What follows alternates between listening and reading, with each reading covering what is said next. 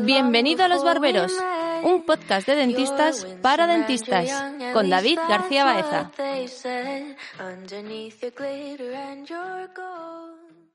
Bueno, chavales, ¿qué tal por la consulta? Ramón, ¿qué tal? Te veo cara de, de estar eh, muy tranquilo, muy desestresado. Imagino que esto se habrá pasado mucho a vosotros. Se, se os ha quedado alguien dormido en la, en la consulta a la hora de la siesta. Alguna vez. Alguna vez. Pues hoy me pasa a mí con un escáner intraoral. O sea, venía el típico tío, escaneando, venía el típico tío acelerado, de estos que ven, que ven el escáner, ven la pantalla y empiezan a preguntarte, joder, qué pasada inteligencia artificial que tienes aquí en la consulta y tal. Muy, Empieza a funcionar el marketing ese del que hablamos. Sí, sí. La verdad es que me funciona muy bien. Bueno, pues este era el típico paciente que llega y se queda sorprendido por, por los medios tecnológicos que tenemos.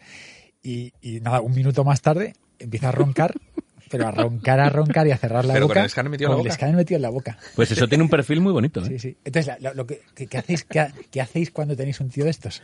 ¿Qué hacéis? Cuando, cuando os pone a... Taparle la nariz. Yo con un escanear, con un, con un escaneado no me preocuparía. Si No, le estoy cuando- poniendo un implante, le mandaría al médico inmediatamente. si No, se no, me pero queda dormido cuando, poniéndole cuando un un tío, implante. cuando un tío Pero- se, os, se os queda sopa después de comer. Pues si me, si me dejas seguir Cierra- trabajando, tiro para adelante. cierra Pero si cierra mucho la boca, le despierto. Bueno, le le, puedes poner, le tiras un poquito del pelo. En el momento Eh, que ronca le pones, hay unos, los topes estos, ¿no? Tenéis los topes Mm. estos de, como de goma. De goma. Sí, De goma, una, una broca, ¿sí? Aprovechas, pum, se lo pones ahí y luego Ya, cuando terminas, se lo dejas puesto. Ah, yo, yo- yo Como premio. agua. Yo- lo Yo, yo le echo agua. Le chorreas un poco. Le chorreo en la cara. y además cuando se despierta dice, me he dormido. Y tú no. Ah, brevemente. dice, creo que hasta me he dormido.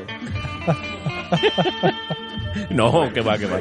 Has mantenido la compostura perfectamente.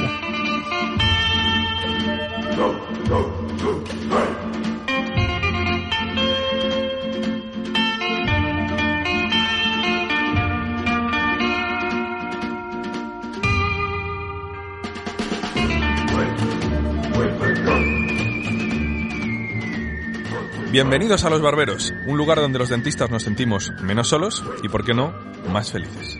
Como siempre, vamos a nombrar primero a nuestro patrocinador, a Oral B, y decir que podéis seguir, eh, bueno, pues todos los, los materiales o los productos y las noticias en, en Instagram en arroba oral profesionales.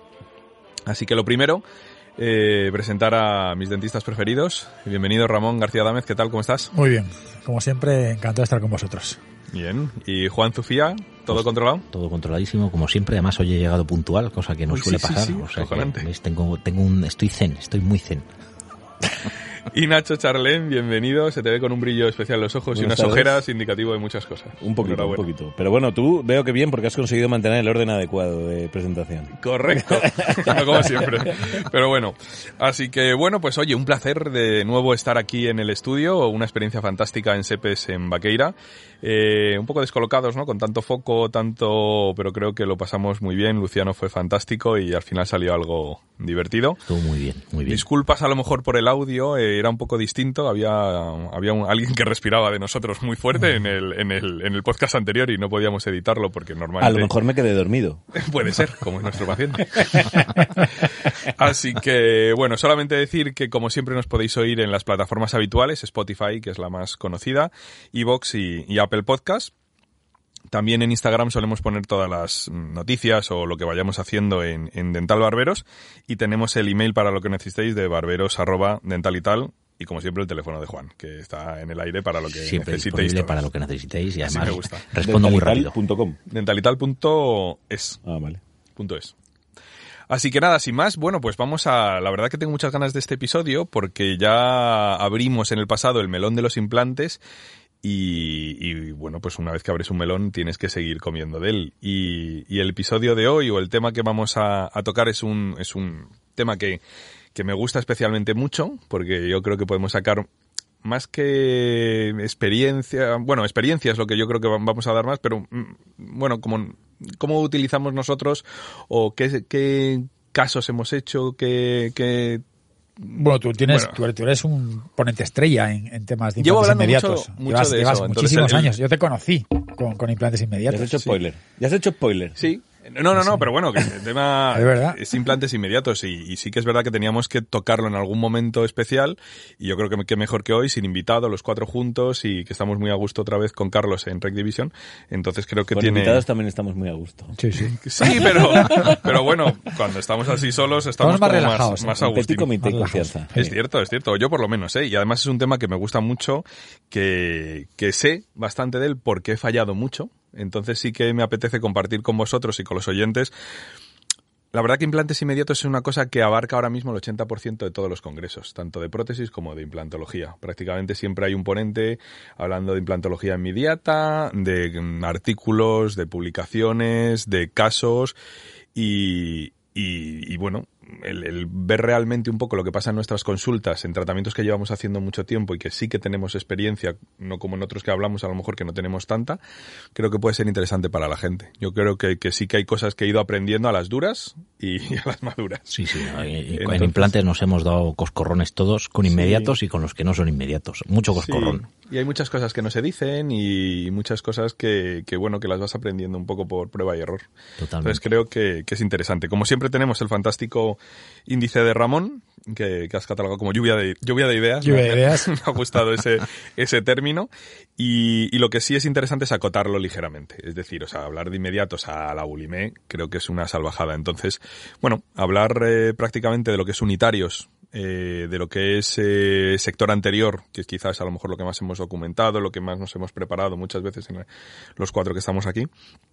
Y luego a lo mejor acotar un poquito lo que es la fase quirúrgica y la fase provisional. Hablar a lo mejor de la parte final, mm, si nos da tiempo perfecto, pero a lo mejor hablar de, de Yo creo que eso da para un tema sobre restauraciones unitarias. o- Sí, incluso llevando también a posterior y cosas así. Así Sí. que si nos podemos centrar un poco en eso, creo que tiene, tiene sentido. Entonces, bueno, la primera idea ¿no? que, que nos pone Ramón es hablar de, de qué características tiene que cumplir un implante para ser óptimo como implante inmediato en el sector anterior. Es decir, un poco ya os lanzo la, la pelota para que vayáis desarrollando qué tipo de implante a vosotros. También es verdad que en esta idea desarrollas que, que hablemos nosotros también un poquito de, de qué implante ponemos o qué implantes hemos utilizado, Sí, qué implante nos poco- gusta y qué es lo que buscamos. Entonces, eh, ¿a quién le paso la pelota? Juan, que te tengo enfrente. Venga, lanza, lanza Bueno, pues mira, yo creo que la, la tendencia general y que la que utilizo yo también es a utilizar para implantes inmediatos implantes que sean de diámetro estrechito, implantes que sean cónicos o que tengan una cierta capacidad para conseguir una buena estabilidad primaria, implantes que tengan un cambio de plataforma para poder jugar más con el perfil de emergencia que parta de una zona estrecha y, y ya que hablamos de cambio de plataforma, que tenga también una conexión cónica. Esa yo creo que es la, la tendencia actual. Con superficie tratada hasta arriba y un cambio de plataforma. ¿Y tú para prefieres poderlo- activos, ligeramente activos, Requete activos. requete activos? Requete activos. hay mucho. Pues mira, yo he tenido experiencias con implantes requete activos y la experiencia ha sido peor que con implantes. ¿Puedes poner apellido a ese requete activo? Sí, sí, claro. Porque aquí Eh, estamos para, para ser sinceros. Sí, por ejemplo, el, eh, el, eh, este implante mm, Novel Active, por ejemplo, Sí. eh, yo en, en su día es verdad que lo utilizaba y es un implante que tiene un buen diseño y me gusta para ciertas cosas, pero no me gustaba para inmediatos. Me gustaba más, por ejemplo, para, para sector posterior eh, maxilar, por ejemplo, porque me conseguía mucha estabilidad primaria para hacer una carga inmediata en huesos tipo 4 o tipo 3. Pero en alveolos eh, unitarios es un implante que, claro, tienes que fresarlo con una fresa de paredes paralelas. Entonces, el problema que me encontraba cuando lo utilizaba en un sector anterior era que la osteotomía que hacía, al final tú te basas en los últimos 3-4 milímetros más apicales para, para estabilizar el implante y muchas veces, tanto por el fresado como por el, el, ápice tan agresivo, la osteotomía mm, la desestructuraba muchas veces. Y entonces a ver, prefería, explica eso otra vez. prefería, o sea, cuando, cuando estás fresando con, o sea, para mí no es lo mismo colocar un implante que tenga un ápice mm, algo cónico y tenga un, la propia fresa también sea cónica, es mucho más fácil invocar el implante y estabilizarlo por la propia anatomía cónica del, del ápice del implante que un implante que tenga muchísimas espiras o unas espiras demasiado agresivas, ¿no? Sobre todo en, en la parte apical, o sea, hay implantes que tienen espiras muy amplias y hay implantes que tienen espiras muy autorroscantes y muy agresivas, no es lo mismo. Entonces, yo con este implante, cuando, cuando fresas un alveolo ya por ende, independientemente del implante que vayas a usar, cuanto más mm, ancho es el diámetro de la fresa en el ápice, más desestructuras la osteotomía. Eso es que cuando estás haciendo el fresado, claro, vas a tener sujeción en el- prácticamente en el ápice y algo en las paredes proximales, mesial y distal. En la parte que es en- vestibular, que es en el, en el- que es en un alveolo cuando vas a cuando Eso preparas es. un alveolo es donde realmente vas a conseguir la estabilidad primaria. eso es, vas a La pared conseguir la- palatina, si lo metes a palatino, porque ahora hablaremos si es a palatino o en el centro donde quieres, Claro, pero que- realmente el ápice es el que se lleva la, la el ápice es estabilización. el que se va a llevar la estabilización. Entonces, claro, como ese ápice tú lo vas a introducir en el hueso prácticamente 3, 4 milímetros, si haces una, pasas una fresa de- en, que en el ápice tenga un diámetro mayor, esa osteotomía que estás realizando en la parte vestibular la comunicas ya con el alveolo y entonces tienes menos pared. Eh, entonces, para redirigir al principio para del eso es, correcto. Ya, lo que pasa, te, te doy toda la razón porque es una verdad como un templo. Pero es verdad, yo también soy usuario del Novel Active en- desde hace tiempo, aunque ahora ya ha cambiado y tal. Pero sí que es verdad que, eh, que pasa eso que dices, que cuesta meter el ápice y redireccionar al principio. Pero el Novel Active sacó el, el driver manual. Sí, sí, yo lo usaba con el driver. Es manual. que era lo mejor utilizar, porque la sensación táctil que tú tenías al empujar ese ápice y buscarlo y roscar esas primeras era im- impepinable. Pero De tú hecho, tú ahora no empleas eh, driver manual. no, Ah, pues es que eso es Pero fundamental. porque has, en, pero en porque has cambiado de cambiado de implante, Es pero que con ese implante, sí. con el Novel Active necesitabas el driver Es que si no manual pasaba y, lo que y- decía Juan. y si no, si no era casi imposible y de hecho tenías que meterlo angulado y a que- para encontrar la osteotomía redireccionando. y redireccionarlo. Entonces, Es más que vas a driver manual muchísimo, porque es que si no, o sea, es una herramienta para mí esencial. El pero con qué inmediata. implantes, con todo, con el que utilices. Bueno, lo que tienes que hacer es, pues, o ñapeas uno que tienes y, y te generas uno un poco a medida para utilizarlo. Porque solo hay dos marcas que tengan driver manual así largo, que yo sepa. ¿no? Bueno. el, el Nobel, el de Nobel, ¿no? Sí, Nobel lo tiene, Paltop también lo tiene, que yo utilizo algún, eh, utilizo, estoy empezando a utilizar Paltop como, como marca y me está gustando bastante. Y Straumann, tengo como un invento que me hice. Claro, es que Straman es- se, adapta. Claro, entonces tengo un invento que me hice, pero driver manual dices. Driver Sí, sí, manual. sí. Zi- Zimmer tiene también. Sí, Zimmer también tiene uno, pero de todas formas creo que, no estoy muy seguro, pero creo que Microdent tiene eh, un driver manual que tú puedes aplicar con diferentes puntas a más tipos de implantes, Claro. creo. ¿eh? Es que sí no es estoy, verdad no que- estoy muy que seguro. si vamos pero- a hablar de inmediatos en el sector anterior, el driver manual es algo que hay que poner en la ecuación, porque Sí, es verdad sí. que el Nobel Active eh, tenía ese problema porque tenía ese ápice, pero con el driver manual metiéndolo desde vestibular y luego redireccionándolo un poquito, eh, es verdad es, que es otro, era Eso- el sol y la Pero, noche. pero sí. hay, yo, yo tuve algunos problemas en algunos pocos alveolos donde directamente el poco hueso que tenía, a pesar del driver manual, empujaba lo, de- lo- voy a decir un taco, no me gusta decirlo, pero bueno, lo descojonaba.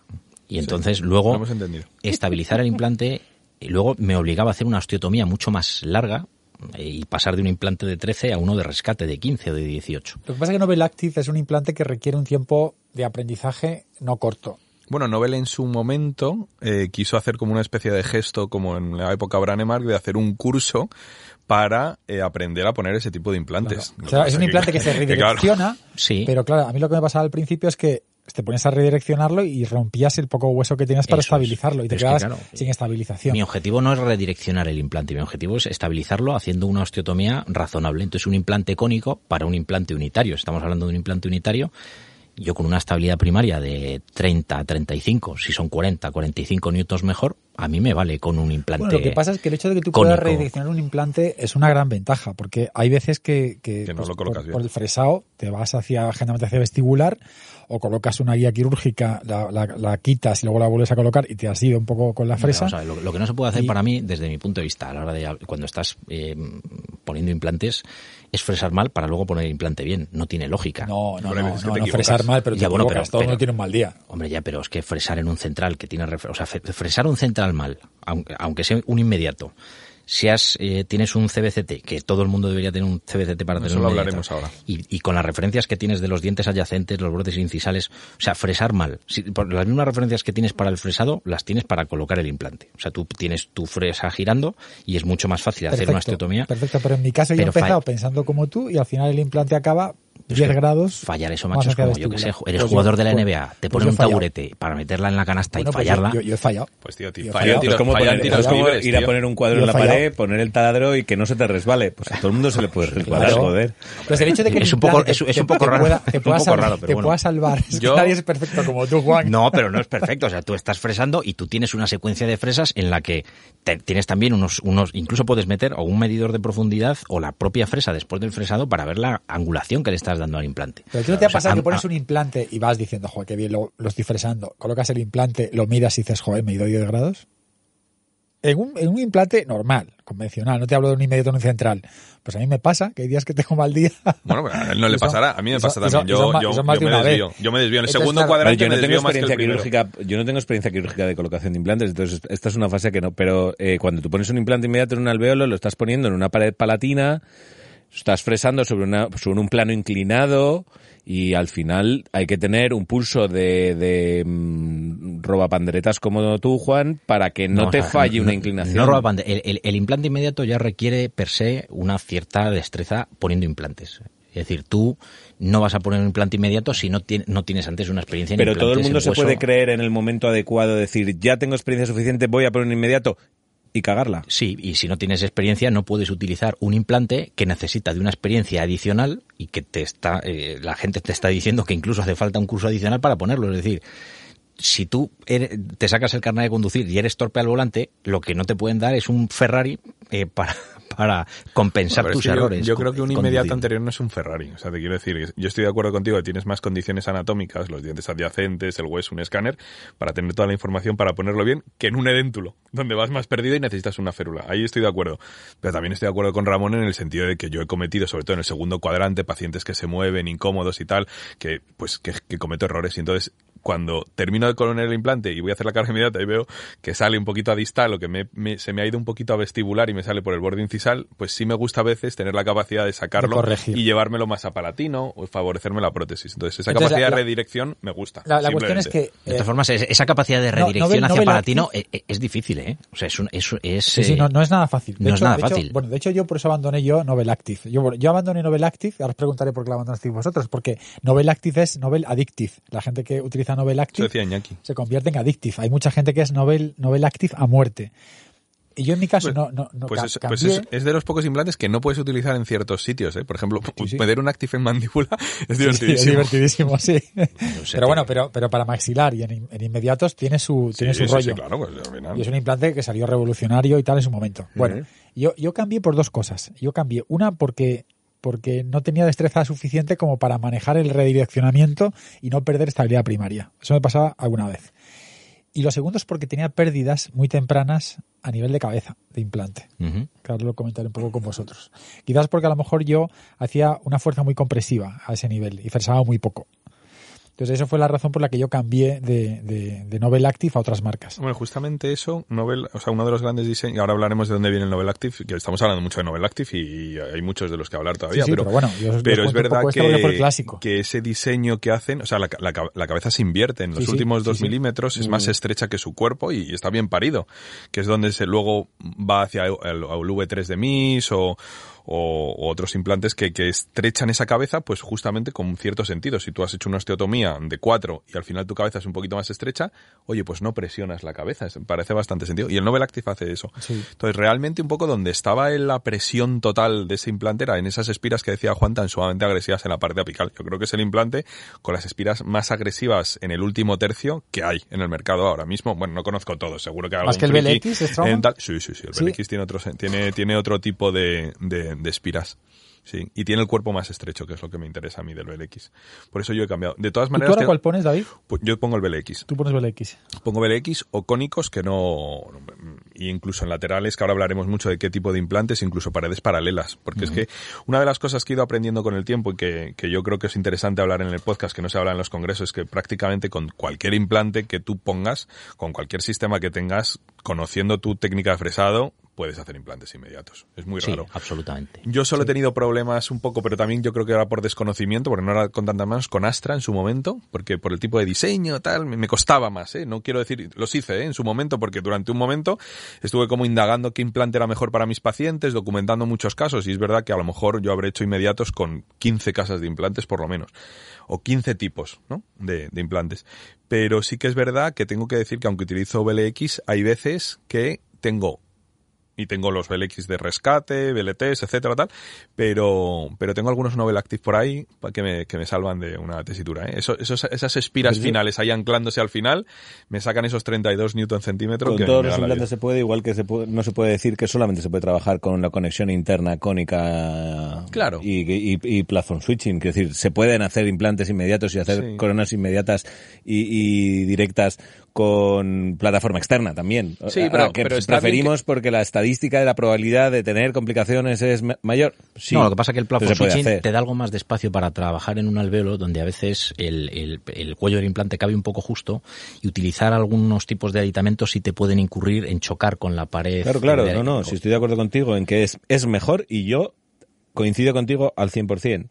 Conexión cónica, cambio de plataforma, implante tirando estrecho, quizás no excesivamente estrecho, Sí, tres y medio, cuatro.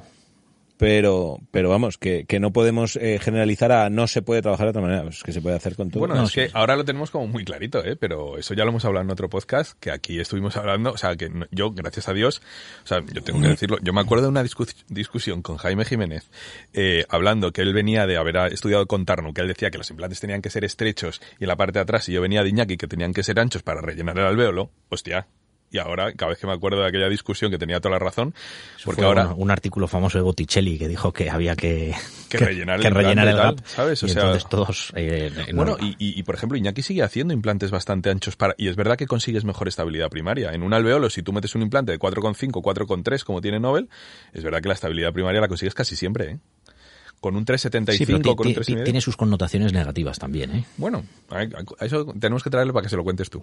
Sí, bueno, yo te, te lo puedo decir ahora mismo. O sea, un implante muy ancho lo que hace es eh, restarle al alveolo una capacidad osteogénica a la hora de regenerar el- el- la, la parte vestibular, el defecto vestibular, que es lo que sí, buscamos. sí, una Todos estamos alejándonos de la tabla vestibular. Eso es. Entonces, el, el utilizar un implante estrecho, eh, lo que, lo que realmente el, el sentido que tiene el implante estrecho y más en un inmediato es precisamente optimizar esa superficie osteogénica dentro del alveolo para conseguir el relleno de ese, de ese gap. Claro. Pero para mí una diferencia entre un implante de 4 y un implante de cuatro y medio no es pasar de un implante estrecho a un implante ancho. Esa es la realidad. A mí no me lo parece. bueno. Para un lateral sí. Para un lateral sí. es mucha para una incisión ¿eh? inferior obvio es que no Sí, cabe, sí. pero pero para una re- restauración a mí no yo, me yo aporta parte de, de- de- de mi salida de Nobel Active es porque, porque 4,3 me parece ancho. Prefiero 4. Y son 0,3. Sí, ¿eh? sí, incluso, tres, incluso tres y medio. 375, Incluso 375 la medida de Branemar, que es como que le tengo un cariño 375, especial a esa sí, medida. Es que al final Sí. es el implante ideal. Eso lo dijo Branemar en su momento, sacó esos tipos de implantes Sí. y me parece que es, como las modas, se está volviendo, vamos. Yo casi muchos no los pongo de eso, pero 4,3 por ejemplo me parecía Pero- un poquito pero de masa Te da más margen de error. Y eso que tenía cambio de plataforma. ¿eh? Es cierto que cuando estamos trabajando en implantes inmediatos y estamos hablando del implante unitario, en este caso, realmente la estabilidad primaria que necesitas, porque no vamos a hacer carga, es que no es lo mismo hacer carga inmediata que hacer función inmediata o que poner un implante inmediato, que a veces yo utilizo tranquilamente un Maryland y hago mi, pro- mi- bueno, protocolo, es que no, no voy a decir mi Ahora protocolo, hablaremos porque Buen salto, te- buen te- salto de tema. No, pero es que tengo... te- Estoy, estoy contigo un poco, pero dirán, estarás conmigo, es un poco coñazo de gestión de clínica solamente. Sí, es, es, es un coñazo de gestión de Sí, clínica. porque el día de la cirugía lo pegas muy bien, pero el segundo día que viene a conexión o a toma de impresión, pues lo pegas regular. Pero Sí, cuántos sí, compañeros, es cierto que cuántos compañeros te Pero- garantizan que no les da. Sí, ningún problema el Maryland de una sola aleta y lo pegan y lo repegan y lo re- ultrapegan cien mil veces y que están encantados y flipan y no tienen una complicación. Bueno, eso Pero hubo- yo tengo varios compañeros con los que he hablado del tema y dicen, es que con los Maryland soy feliz y no se me caen nunca. A mí se me acaban cayendo casi todos el tercer día que los pego. Bueno, esa ¿Será que mi protocolo de adhesión a post- y retirada de excesos me da tanta guerra que al final no lo hago del todo y se me caen? Pero Hubo me da una mucha guerra. en la. Academia Estética Europea en una, una parte de discusiones que hay y tal, que claro, o sea, que sacaba un tío un artículo eh, de puentes Maryland de circonio con una aleta con un 100% de éxito a cuatro años. Claro, pon tú el implante si tienes huevos.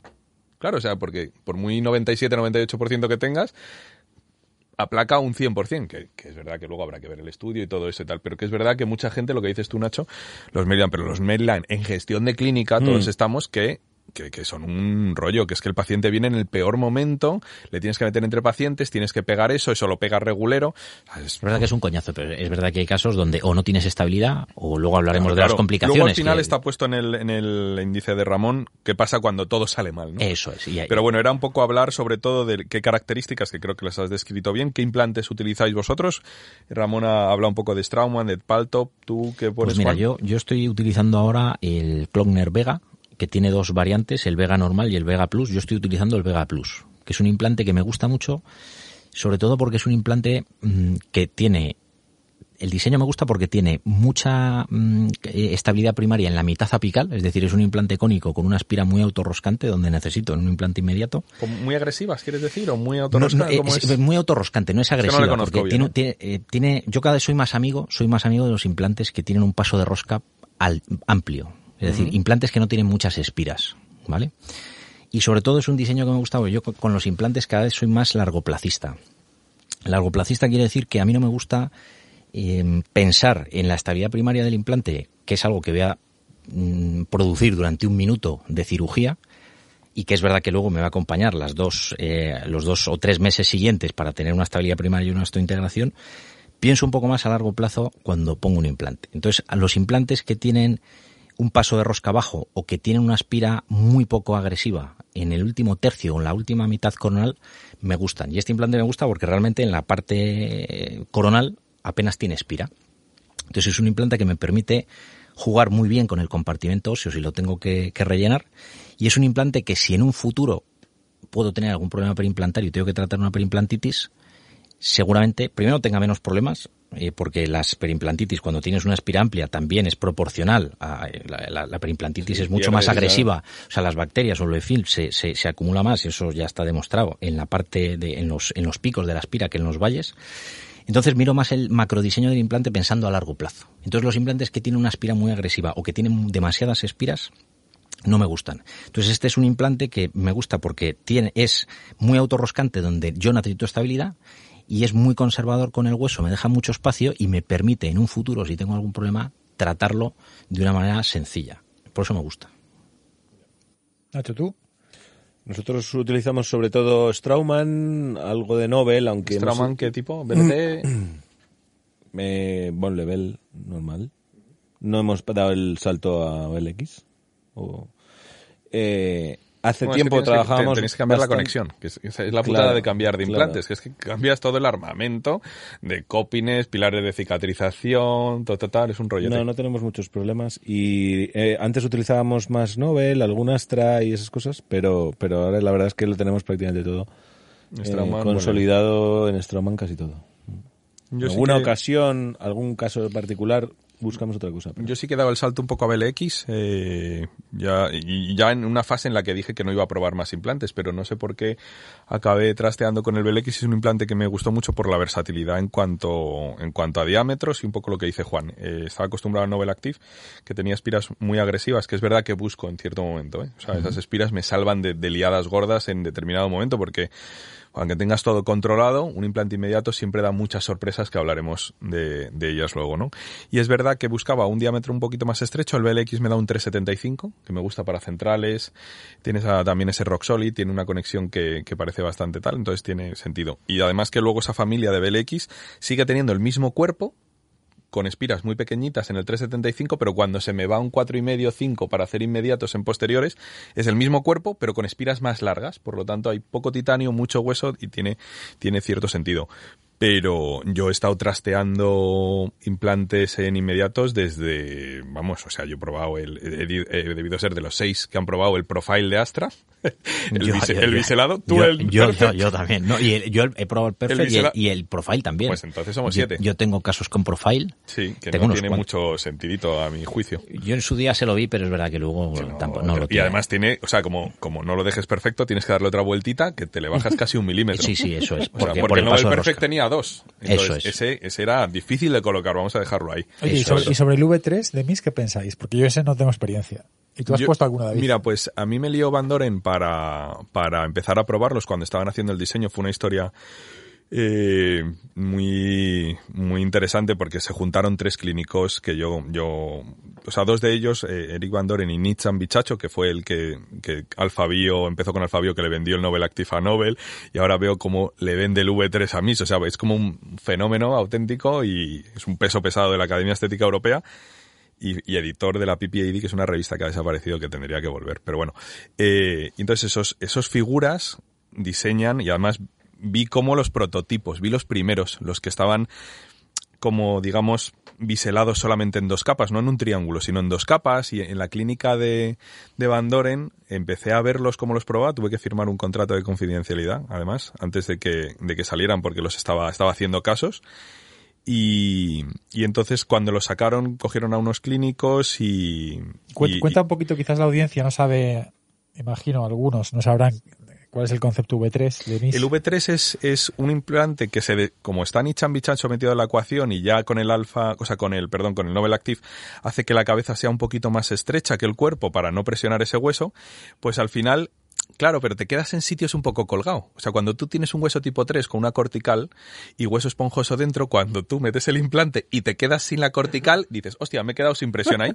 Entonces generan unos puntos de presión. Entonces al principio hacen dos y luego consiguen hacer un triángulo que es el V3. El V3 es una cabeza triangular que se ve muy marcada en implantes anchos de cuatro y medio y en un implante de tres y medio pues es casi igual prácticamente. Entonces bueno, teóricamente tenía cierto sentido. Menos titanio y más hueso, que era el eslogan de MIS en ese momento, eh, tiene su sentido. Y la verdad es que el implante, o sea, lo que sí hace bien eh, MIS es eh, que escuchan a los clínicos a una velocidad pasmosa.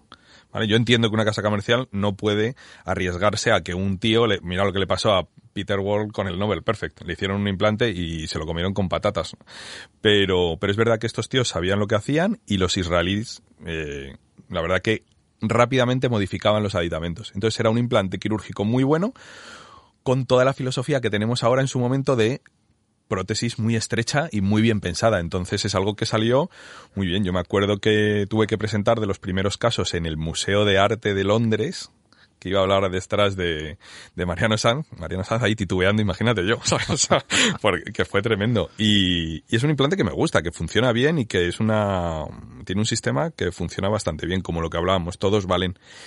El triángulo, pues yo creo que le quita poquito hueso, o sea, que te quiero decir que estabiliza el implante lo justo, yo creo que es más marketingiano que biológico ese diseño, fíjate. Está bien parido en el, en el papel, en el diseño, pero luego es un implante que funciona muy bien, ¿eh? La ¿Sabes? conexión. Una curiosidad, yo hace, te estoy hablando del año 2004, yo creo, yo patenté un implante, diseñé un implante y me fui a patentarlo a una oficina de patentes y dije, quiero patentar un implante. Y un implante con cuello festoneado.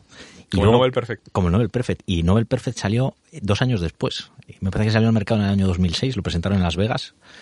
Y yo- Joder, ese es un visionario. y yo dije, claro, porque yo estaba preocupado por... eh, en aquel entonces es que se llamaba mucho la atención eso que se comentaba en todos los congresos de los triángulos negros, ¿no? Cómo hacer la papila dichosa, ¿no? Y entre implantes. Y entonces yo dije, bueno, pues vamos a ponerle al cuello un festón para que haya una menor pérdida de óseo. Entonces yo diseñé y patenté un implante. Estuve pagando la patente como un bobo durante 10 años. No me sirvió absolutamente para nada. Pero bueno, luego cuando salió al mercado el Nobel Los abogados de Nobel te destruyeron. no, porque tampoco, o sea, yo es que, tú fíjate, yo era una, era una pulguilla. O sea, era, era como ahora, pero Como sí, ahora. con menos ojeras.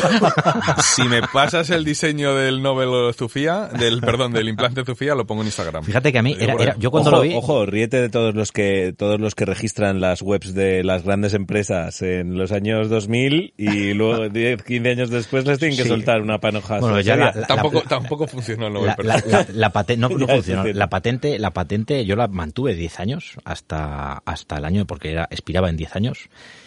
Era una patente española. Te dan un año luego para hacer una patente europea o internacional. Pero claro, eso ya vale una pasta. Entonces yo me dejé lo que valía la patente española y luego lo mandé, no sé si a 200 empresas, a ver si alguno se hacía cargo del diseño y algunos tuvieron a bien responderme y mandarme a que me peinara. Pero bueno, eh, fue un intento, un intento bonito, una presentación en tres dimensiones y tal. Y luego el implante, pues una vez que salió y yo ya eh, pasé mi, mi estado de, de, porque claro, digo, esto ha salido y yo ya lo tenía diseñado, ya lo tenía patentado y tal. Pero bueno, ya se me pasó la, el berrinche y lo probé. Y es verdad que era un implante que tenía su sentido, pero protéticamente rehabilitar ese implante era un drama, porque tenía un solo pilar, eh, tenías que utilizar el cuello del implante como, como hombro restaurador y a veces quedaba cuanto sumergido. había pérdida empezaba a verse. Sí, bueno, eso No, era... fíjate lo que ha pasado, que no se ha visto muchos desastres en... Bueno, es que no se ven los desastres en congresos, pero esos implantes tienen que haber dado mucha guerra, ¿eh? En papilas, donde se supone que iban a salvar, han debido liar yo cosas traté, serias, ¿eh? yo traté cuatro casos. Cuatro. ¿Y ¿Qué tal? Y, y una eran dos implantes en centrales, que además presenté un póster en el Congreso de, de, de Nobel del año 2008, con una papila brutal entre implantes. Y a la paciente la sigo viendo, y de, de hecho tengo fotos de, de ella con los dientes gastados, porque es un implante que debí colocar, pues en el año 2006 le coloqué los implantes. Pues fíjate, han pasado 15 años exactamente, y la paciente está muy, muy bien. Pasa que tuve que hacer la, la, prótesis con un mimo y con un cariño a la hora de cementar y demás. Y es el único caso que tengo con seguimiento. Los otros tres, que también eran pacientes jóvenes del sector anterior, los he perdido la pista a todos, pero eran unitarios. Entonces, eh, no sé qué pasó. Pero esta era la única paciente que tenía dos implantes Seguramente esos vayan eh, bien. adyacentes. No sé, pero la sigo viendo y, y, y están bien. ¿Y está bien? ¿El hueso se mantiene entre el, implantes? el hueso se mantiene, se mantiene. Y de hecho puse, eran implantes además de 4,3, era el amarillo.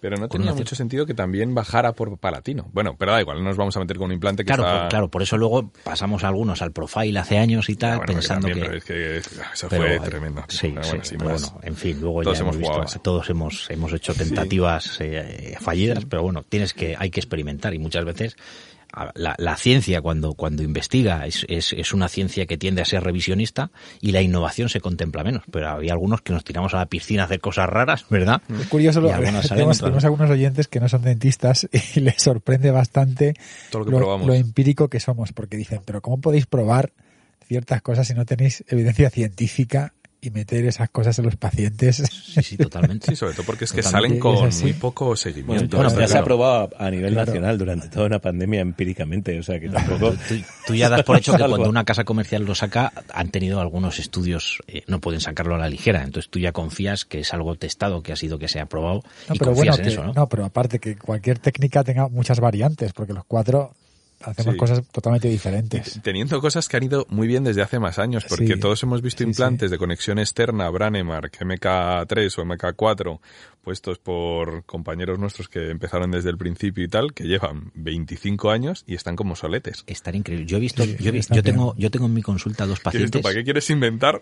Que si está el 375 con el hexágono externo, Yo- yo tengo una- funcionando te- como un tiro. Tengo dos pacientes, eh, una tiene 101 años, Mm. 101 años, y tiene un implante puesto en un central de- del año 80 y pico, eh, rehabilitado por, por Vicente Jiménez, que está perfecto. Un hexágono externo perfecto y que nunca se le ha aflojado. Sí, a mí me vino otra también de Vicente Jiménez de hace 25 años con un central, igual como el tuyo Juan, y bueno, increíble. Increíble. Le Y te- pregunté, y- oye, ¿quién te ha hecho esto? Me dijo Vicente Jiménez. Digo, joder, Sí, de es que- igualar, ¿eh? y- y Ese tengo- momento te- de la implantología tenemos que traer un día a Vicente para que nos hable de qué pasó en ese momento donde pues Martínez Correa, eh, qué pasó, Empezar. que se iban a, a ver a Branem a, a Gotemburgo, cómo venían, cómo tenían que ir un, un restaurador con un cirujano para Para hacer poner- el curso. Es acojonante. Es acojonante, acojonante. Igual que ahora. Bueno, y, ahora te- tengo otro implante que está re- eh, lo rehabilitó, lo puso y lo, y lo rehabilitó eh, Javier García Fernández, igual que ya se, Sí. se jubiló y tal.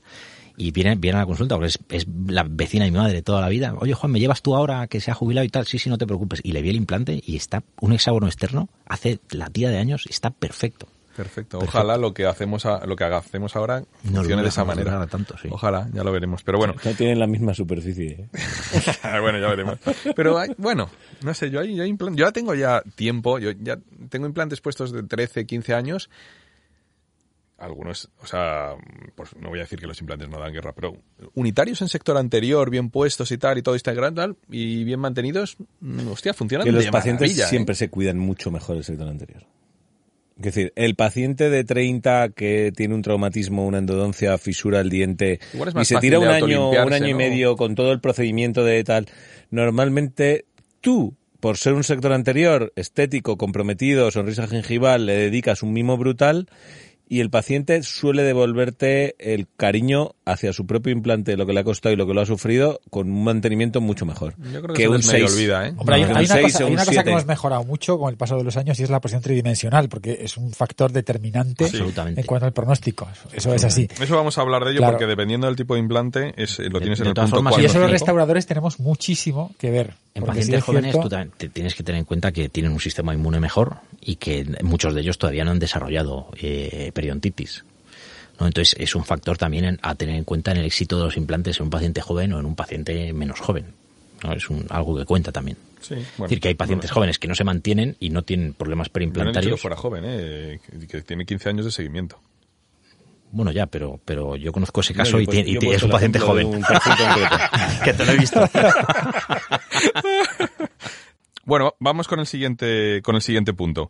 Hablamos un poco de diagnóstico. Dientes anatómicamente más favorables versus dientes más desfavorables. Es decir, más o menos, ¿cuál es el diente más difícil a nivel anterior para vosotros? Yo tengo uno que me tiene por el, el camino de amargura. Para mí el canino, sin duda. Canino, ¿eh? Canino. Canino, uf, a veces es complicado. Para mí Estoy muy de acuerdo. El central lo llevo mejor, el lateral. A mí el lateral es el diente más peligroso que hay en la boca, pero Sí. años luz. Yo estoy con David también. Es el lateral el técnicamente más difícil de hacer y el canino el que me puede dar más problemas eh, de car- por, por un fracaso por carga. Por car- por- porque el paciente no, aunque lo, haya- lo hayamos dejado corto, yo el problema que he tenido a veces con los caninos es que si el paciente duerme de lado, el implante me lo, me lo estropea. Bueno, yo hay dos dientes que yo no cargo de forma inmediata, he dejado de hacerlo, y son laterales y caninos. No lo hago. O sea, que solo cargas centrales. Solo cargo centrales. Es así. Sí. Sí, sí, No, porque no, al yo- final. Yo el sí que los el- cargo, pero, pero No. tengo mis cuidados, yo, yo he dejado de hacerlo. He dejado de hacerlo. Aunque he hecho, ahora comentaremos, ciertas cosas para que el paciente al final me lo cuide. Pero al final, al cabo de un cierto tiempo, al cabo de un mes, mes y medio, el paciente siempre se le acaba olvidando. Sí, sí, correctamente. Y si el paciente al final, lo que me ocurre es que me rompe dientes eh, provisionales tipo Maryland que yo pongo y los rompe y los despega, eh, igualmente lo puedo hacer con Y un muy implante. pocas veces es consciente de en qué momento lo, la ha jodido, quiero decir. Sí, Bueno, si es sí. consciente, no te lo dice. Bueno, yo, yo tengo que decir No que te lo voy a decir. últimamente, o sea, ya lo había descubierto hace mucho, pero como lo veo en ortodoncia y tal, o sea, yo los topes oclusales, los topes, sí. sí. o sea, los topes oclusales antes como que me daba cosa porque como decía, de- están muy incómodos, pero es que están incómodos tres días Ya. Mm. Y son, es que, es que no llegan, se pongan como se pongan. Entonces los topes oclusales los utilizo bastante, color azul para luego quitarlo bien y con cuidado y tal, y es algo que utilizo ahora bastante en casos de emergencia total, pero, pero sí, pero a mí los caninos no me han dado tanta guerra como los laterales. Los Yo laterales para mí he utilizado eh, topes en pacientes con una oclusión extraordinariamente desfavorable. Que son las clases un 2, división entrecruzamiento, 2. Claro. un entrecruzamiento vertical brutal, un entrecruzamiento horizontal mínimo, y aún así el paciente, por sus características, incluso tú mismo dices, quiero hacerle carga porque es un paciente muy complicado psicológicamente de manejar y todo, y dices, quiero hacerlo, y le metí unos topes oclusales que, que- que tuvieron una experiencia... eh, Está muy un poco incómodo los primeros días, Ah. Pero te dejas de líos. Lo que pasa es que sí que es verdad que más que un diente, o sea, más que elegir un diente, eh, o sea, lo que es desfavorable es el paciente. O sea, yo sí que he aprendido a entrevistar a ese paciente. Eso es, ahí sí que le dedico 5 o 10 minutitos de hablar del tiempo, de hablar de su vida, de su marido, de su esposa, de sus niños, de sus nietos, de lo que quiera. Porque ahí está, él está hablando y yo estoy decidiendo si va a llevar carga inmediata O no, sí, sí, eso. Sí. y todavía no he visto el escáner. Todavía no le hemos hecho el CBCT y estamos hablando, y yo estoy hablando con el del tiempo y decidiendo qué va a llevar en la boca. O sea, fíjate que eso a lo mejor no lo hablan en los congresos, Sí, pero, que yo creo que hace es. todo el mundo. Sí, sí, es así. Tam- También yo lo veo un poco en la demanda estética. Si el paciente tiene mucha demanda estética, ya sé que voy a intentar provisionalizar. Y si no, a lo mejor, ya que es un paciente que tiene unos dientes que no son muy bonitos o lo que sea, directamente le pongo un Maryland y las papilas a lo mejor pues las desdeño un poco. Pues ya por la estética o el requerimiento estético del paciente, yo ya sé si le voy a hacer un Maryland o no. No, pero bueno, tú las papilas puedes mantener si haces un sellado protésico perfecto, aunque tú Con un no Maryland. hagas. Eso, No, exactamente. no, aunque, aunque tú no hagas luego un Maryland perfecto. Pero si tu sellado protésico Sí, te, haces te- un pilar te encargas, personalizado claro, y- un y pilar luego donde haces tú un te Marylandico. encargas de sellar bien las papilas, luego el resto pones un diente provisional y punto. Bueno, pero ya, ya hablaremos de la parte provisional. A mí realmente lo que me interesaba era ver cuándo os lanzabais, qué problemas teníais y, y que entonces ya, ya hemos visto caninos canino- por aquí, canino es por- laterales por, por- acá. Porque el canino me suele dar problema porque no veo demasiado bien el eje, el canino. Sí, no, y que es difícil, esa raíz es es, larga y estabilizar es un implante en un lateral tan largo. pierdes la eminencia, la emine- cuando pierdes la eminencia, la anatomía de ese canino ya siempre va a ser un poco extraña. Es que está en ángulo. Entonces, Mm. de ahí me suelo ir más, por ejemplo, con el fresado y acabo en sitios diferentes a, en laterales y centrales donde lo tengo como más controlado. Sí. No, y que la raíz es más pequeñita, entonces eh, siempre tienes un poquito más de hueso el- apical. Menos, menos mal que tienes la opción de redirigir el implante, ¿no? Ahora ya no, ahora ya no. Aquí te pillan en, un- en un renuncio con mucho peligro. Pero bueno, pero sí que es verdad, Juan, lo que tú decías de las, de las oclusiones muy cerradas, eh, es casi más peligroso que realmente. Pero, pero bueno, a mí los laterales, los laterales, pero ya no solamente en implantes, en carillas, composites y tal, me lo revientan. Yo es algo que, que he ido aprendiendo, es un implante que me pega muchos disgustos, me ha dejado muchas noches sin dormir con muchos pacientes. Y, y poco a poco he ido buscando la solución y creo que casi todo, porque luego el implante en el lateral no es muy difícil. El alveolo es muy pequeño, tú pones un implante estrechito y siempre lo estabilizas y consigues estabilidad primaria. Y, y hacer el probi es como en todo es más pequeño. Yo no, técnicamente no le veo más difícil que otros. El problema es que luego hay pasan cosas en ese diente que no controlo. Y lo que he descubierto con el tiempo es que hay una especie de lateroprotrusión Claro. que no cazamos, que al paciente le dices, para adelante, para la izquierda, para la derecha. Te hace eso que no hace en su vida ese tío y, y te vas tan tranquilo. y realmente viene luego moviéndose y efectivamente tal. Yo, yo hace, a- a- hace 10 años, yo, la típica fase en la que cargas inmediato casi todo.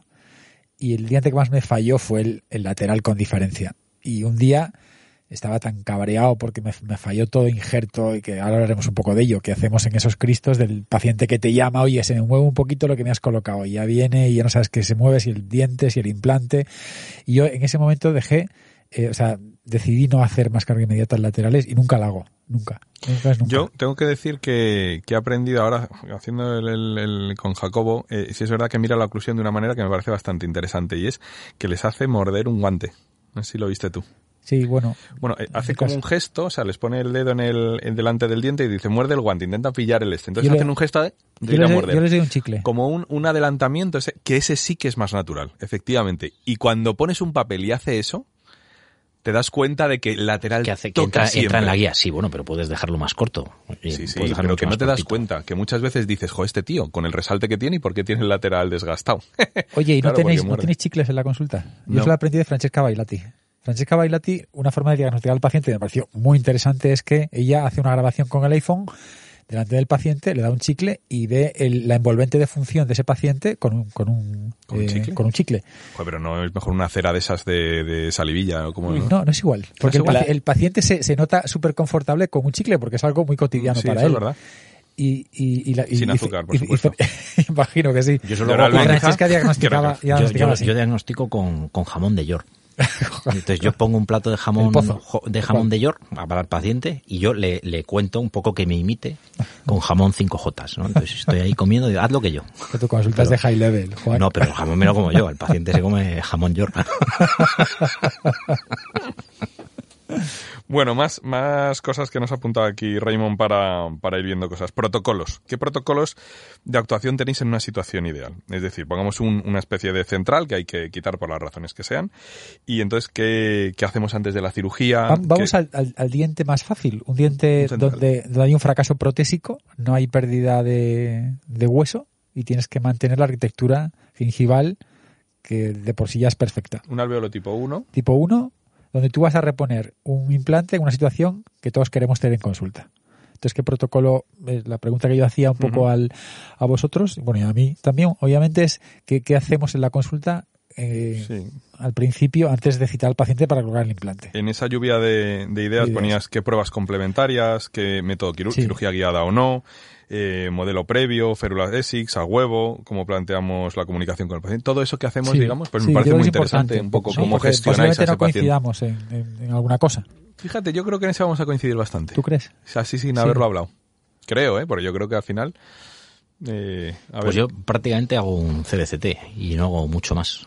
CBCT, radiografía periapical.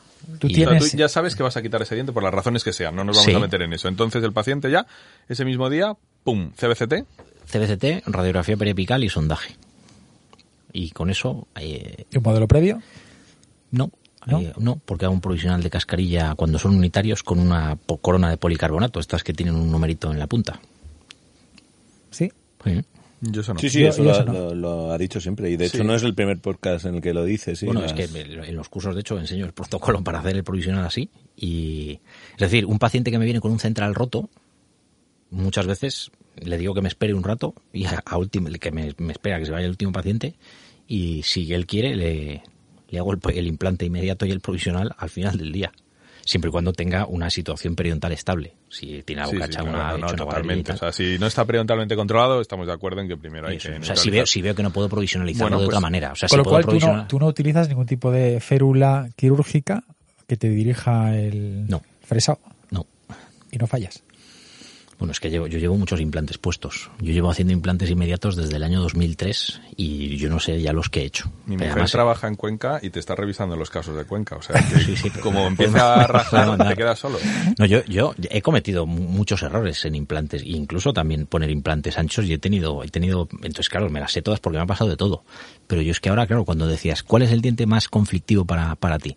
Para mí es el, el- Entonces el- no me puedo, no, no, no te compro el argumento de que no fallas. Has fallado mucho, y entonces Sí. has aprendido mucho Desde el lunes a no no, falla. fallar, pero Bueno, has pero fallado no- no- mucho. pero o no sea, ti- no, pero- todos pero- estos fallos que, que hemos hablado antes, de que al final te queda un poco en, que hay que redirigir, no- que hay que sacar, son fallos, no son fallos de fresado para mí, son fallos de hacer eh, el, el provisional, habrás tenido, hacer joder, el provisional mal hecho. Desde 2003, alguno habrás tenido.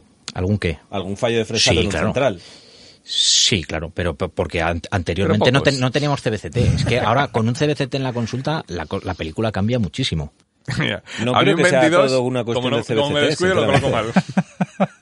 Sí, es una cuestión de CBCT No porque es solo es, una es- cuestión es de te CBCT, Juan. Seguro que habrás hecho muchas veces, te habrás fiado, no habrás hecho una cirugía con una férula quirúrgica y por mucho que me digas que es que tienes al lado el diente contrario y, al, y el diente adyacente, Hombre, pero tiene- no me creo que no hayas cometido un error de fresado en un central. Bueno, da igual. Hay una- la hay- premisa hay- de que Juan No, pero vamos si hay a ver, algún es que- ha oyente que ha fallado. visto algún paciente de Juan con Por favor, alguna un desviación de email. grado, Yo no cometo errores, por favor, que un email. Mira, cuando, cuando, o sea, yo es verdad que he hecho implantes anteriores con cirugía guiada. Y, pero es que me lleva un esfuerzo y un tiempo que está bien y lo A mí me parece absurdo. Pero es que un central tienes defiende. un, un central Bueno, tiene tiene muchas Bueno, eh, que... sí, hay casos y Bueno, casos, incluso ¿eh? yo creo que tampoco sí, tiene sí, sí. sentido. para hacer, claro, porque tienes referencias para trabajar. Es decir, que cuando extraes el diente tienes referencias midiendo la raíz, puedes medir el alveolo con la sonda y si tienes un CBCT, ese CBCT ya te indica qué, cuál es la basal que tienes.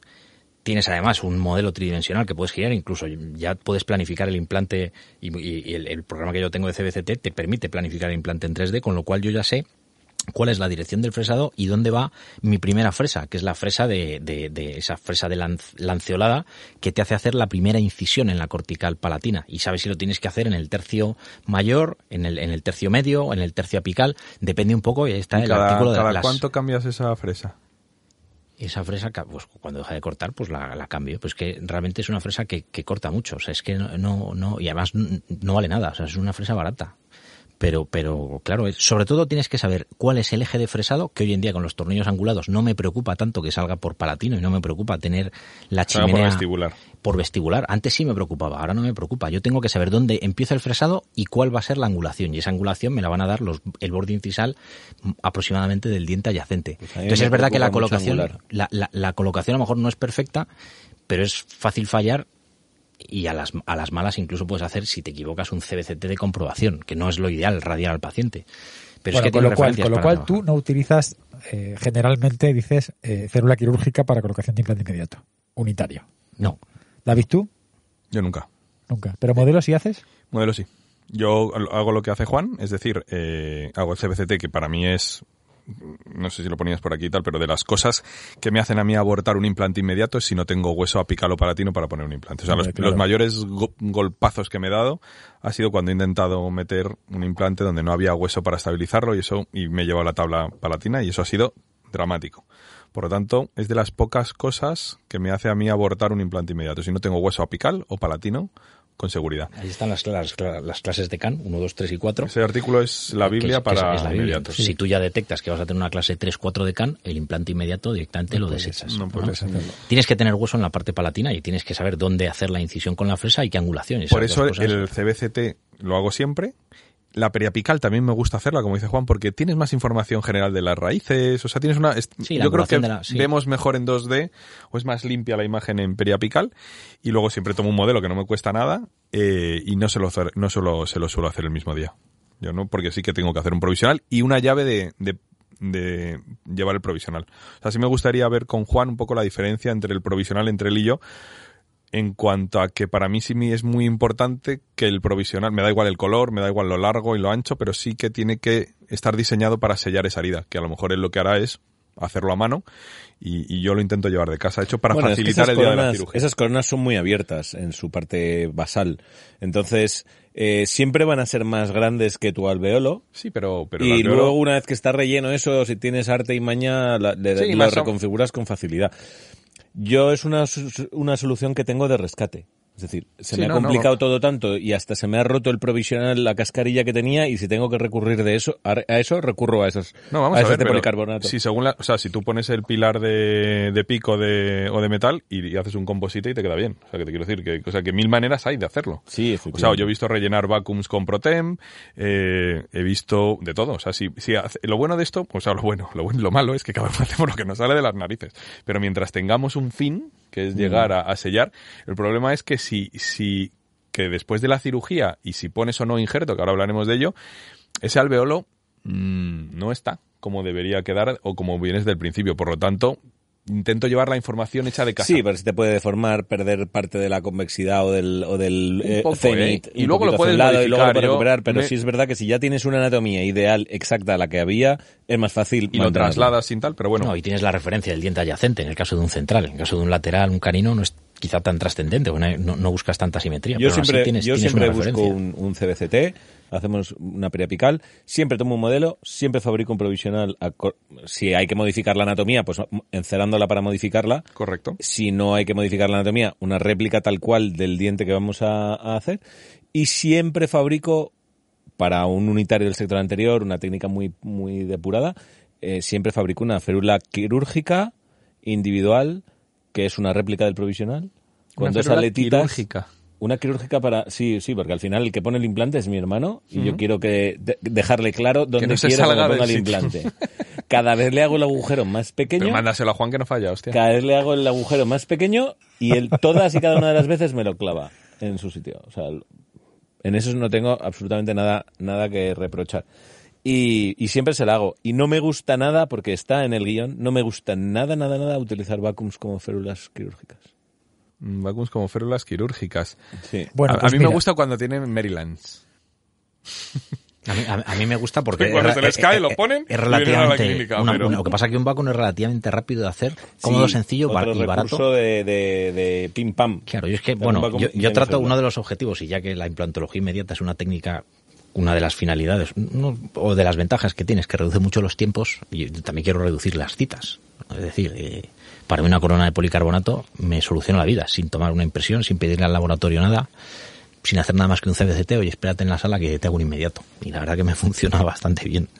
pues yo, yo, yo, yo hago algo diferente un poco a, a ti, a Juan, porque cuando yo he hecho lo que tú haces, pierdo mucho tiempo en dejar el provisional como yo quiero y tiempo de sillón a lo mejor tiempo de, sillón. De, la otra manera lo gastas en en mi caso en, mi caso yo por ejemplo sí que es obligatorio porque siempre que no lo he hecho me he arrepentido de no hacerlo. Entonces siempre que el 90% de mis inmediatos de central lateral canino en cuatro ya no. Pero de central canino siempre tengo un, un modelo previo siempre tengo una cascarilla y siempre tengo un SX siempre.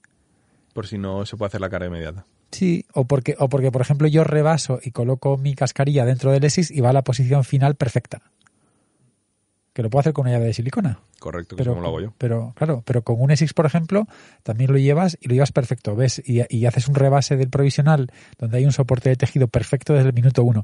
Y te lleva mucho, menos tiempo. Yo le hago aletas incisales al provisional para que se posicione como si fuese un... Sí, sí, él individualmente. Lo prefiero a llevar otro elemento que lleva, soporta a su vez, porque a mí quitar de, de interproximal en las troneras incisales un poquito de composite que le haya puesto de apoyo, no, me lleva ningún esfuerzo y sin embargo posicionar la cascarilla a ella individualmente veo mejor que si va sobre un soporte, un tercer soporte, como una llave de silicona o un Essex. Y un poco como Ramón, las, o sea, siempre lo hago con el Provi hecho y con la guía de silicona para llevarlo y las veces que me ha pillado el toro, que no voy a mentir y, es verdad que a veces pues joder, pues no has hecho el encerado, pues no sé qué, pues tal, al final he tirado a improvisar un poquito más y me he arrepentido siempre.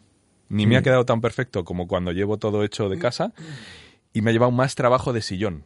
Es decir, o sea, gasto más tiempo de guarreo. Pierdes tiempo. En, de la otra manera, sé el tiempo que tardo y, y ejecuto Lo protocolizas más todo. es así. Te puede llegar a quedar igual de, de- de las dos maneras, pero me, me es más fácil. O a lo mejor, como lo Juan lo ha hecho más veces, tiene más destreza al hacer el, el este, pero, pero sí que se puede hacer de las dos maneras. O sea que no, no hay... Sí, tienes que trabajar, es verdad, un poquito más, pero bueno. O Sí, sea, tampoco realmente es, es- eh, al final a mí lo que me interesa es la cara vestibular, el contorno crítico, que sí tengo que controlarlo, y los puntos interproximales. Lo demás es coger una fresa y rebañarlo hasta que lo dejas fuera de oclusión totalmente y fuera de las guías. No tiene tampoco mucho misterio. Porque al final el rebasado lo tienes que hacer igual, tienes que perder el tiempo en eso, tienes que perder el tiempo en acomodar el contorno o el perfil de emergencia y todo el contorno subcrítico. Es decir, ¿Con qué lo rebasas? Pues hago un doble rebase. El primer rebase luego con resina foto para unir el pilar a la cascarilla, ¿Qué que es el, el diente poli- eh, no un flow, un composite fluido normal. Eh, y lo fotopolimerizo y una vez que tengo unido el pilar al diente, y después fuera de la boca lo atornillo a un análogo y lo relleno con una resina dura eh, auto. Resina Acrílica acrílica. auto. Sí, Acrílica. sí, puede ser una Miceri, una Nasden, cualquiera. Hostia, tú tardas en hacer el Probi, ¿eh? No, no se tarda, es que no, no tardo mucho. Pero además, sí, el- Bueno, estas bueno. resinas, estas O sea, resinas auto. por tiempos ya te digo que pasa tardo menos. ¿Sabes qué pasa? Mira, el, el- el problema que yo he tenido con los provisionales hechos con, con PMMA o con, o sea, con PMMA, con resina bisacrílica o todo con fluido, primero es que me queda gris siempre. Mm. Segundo es que muchas veces no pega la cascarilla y se me desprende. Y tercero, cuando voy a hacer la prótesis eh, definitiva, muchas veces el diente se me rompe. Entonces, es un diente que a mí me gusta, como a todo paciente que le hago una, algo en el sector estético o o una, una arcada completa, esos modelos y esos provisionales me gusta guardarlos por si en el futuro hay algún problema.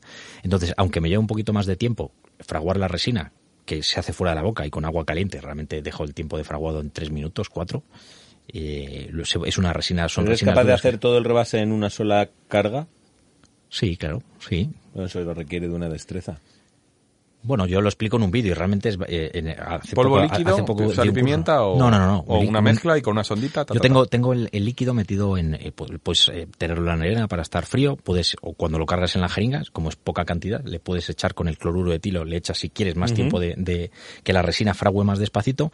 Entonces esa resina que está muy fluida, cuando la, la colocas en el provisional, claro, tienes el provisional boca abajo con el análogo hacia arriba, y entonces la propia mm, tensión superficial del líquido prácticamente me hace un perfil de emergencia casi conformado poquito a poco. Y luego ya una vez que lo tengo fraguado, si quieres acelerar la reacción de fraguado simplemente en un vasito de agua caliente, lo vas metiendo, sacando, metiendo, sacando. Yo también lo hago así. Lo veo ¿eh? más artístico, ¿eh? Yo también lo hago así, también lo hago en una sola carga, pero, Te lo veo muy artístico. pero Sí, me he sí, es muy a hacerlo, artístico, es muy me he artístico. acostumbrado a hacerlo con un control de la densidad del fotopolimerizable, es decir, de la resina acrílica fotopolimerizable Unifast LC. Sí, Eh, si consigues darle una viscosidad a esa mezcla lo suficientemente densa, sí. eh, se hace muy fácil y encima lo polimerizas con dos golpes de luz. Claro, pero a, a que cuando está fluida y lo, y lo rellenas Sí, sí, sí. prácticamente eh, hace una tensión superficial en el y se queda una concavidad que yo digo, porque claro, el perfil lo haces de manera aleatoria, porque Mm. tú tienes un alveolo abierto, tú no sabes cómo, cómo, qué forma darle al provisional, qué concavidad, qué grados, qué lo, ¿no? Y entonces eso cuando tienes la tensión superficial se queda una, una concavidad que a mí me gusta mucho, prácticamente no tengo que tocarla. Luego sí tengo que eh, molestarme en quitar toda la parte palatina, que siempre está sobrecontorneada, con una fresa, pero que con una fresa de pieza de mano tardar cero coma. Y luego simplemente es pulirlo un poquito con una máquina que tengo encima de una mesa, de estas que tienen como un fieltro grande, que lo compras en eBay por 80 pavos, sí, una pulidora, 80 pavos en eBay, tienes una pulidora que con un fieltro que viene con unas pastillitas de polvo y tal, y con eso pules, prótesis removibles, acrílico y demás, y el provisional lo pulo con eso. ¿Sigues comprando en eBay? Sí, hay muchas cosas que compro en él. Eh, Bueno, ya vamos a soltarnos, ya vamos a soltarnos al Probi ya directamente, que es el 8, pero bueno, da igual. Sí. O sea, que entonces no eres tan sumamente exigente. O sea, todos los que hemos aprendido con Iñaki, por ejemplo, Iñaki es tan sumamente fino que le pone un hilo de retracción a la raíz que va a quitar para hacer un Probi con esa información. Sí, no, está muy bien también. Es una, es Pero una- ves que no es, no es importante. O sea, no ves que Es tampoco que es tan crítico. No sé si es que con el tiempo yo me estoy volviendo vago, pero yo tra- trato de reducir mis procedimientos, eh, simplificarlos al máximo posible, tratando de optimizar los resultados, pero también el tiempo y sillón, los costes Sí, para el está- paciente. estaría bien un poco grabarnos y vernos cuánto tardas en hacer el Probi y, y- y hacerlo, o sea, de mi manera. Por lo Mira, menos para ver un poco el tiempo de sillón, porque yo- sí que es verdad que, que, que, bueno, yo tampoco soy patoso y, y lo que estás describiendo, si me pongo a hacerlo, a mí me lleva el doble que mi Probi. Yo tengo, de yo, tiempo, yo- ¿eh? yo tengo varios. El doble. ¿Cuánto yo- te lleva tu Probi?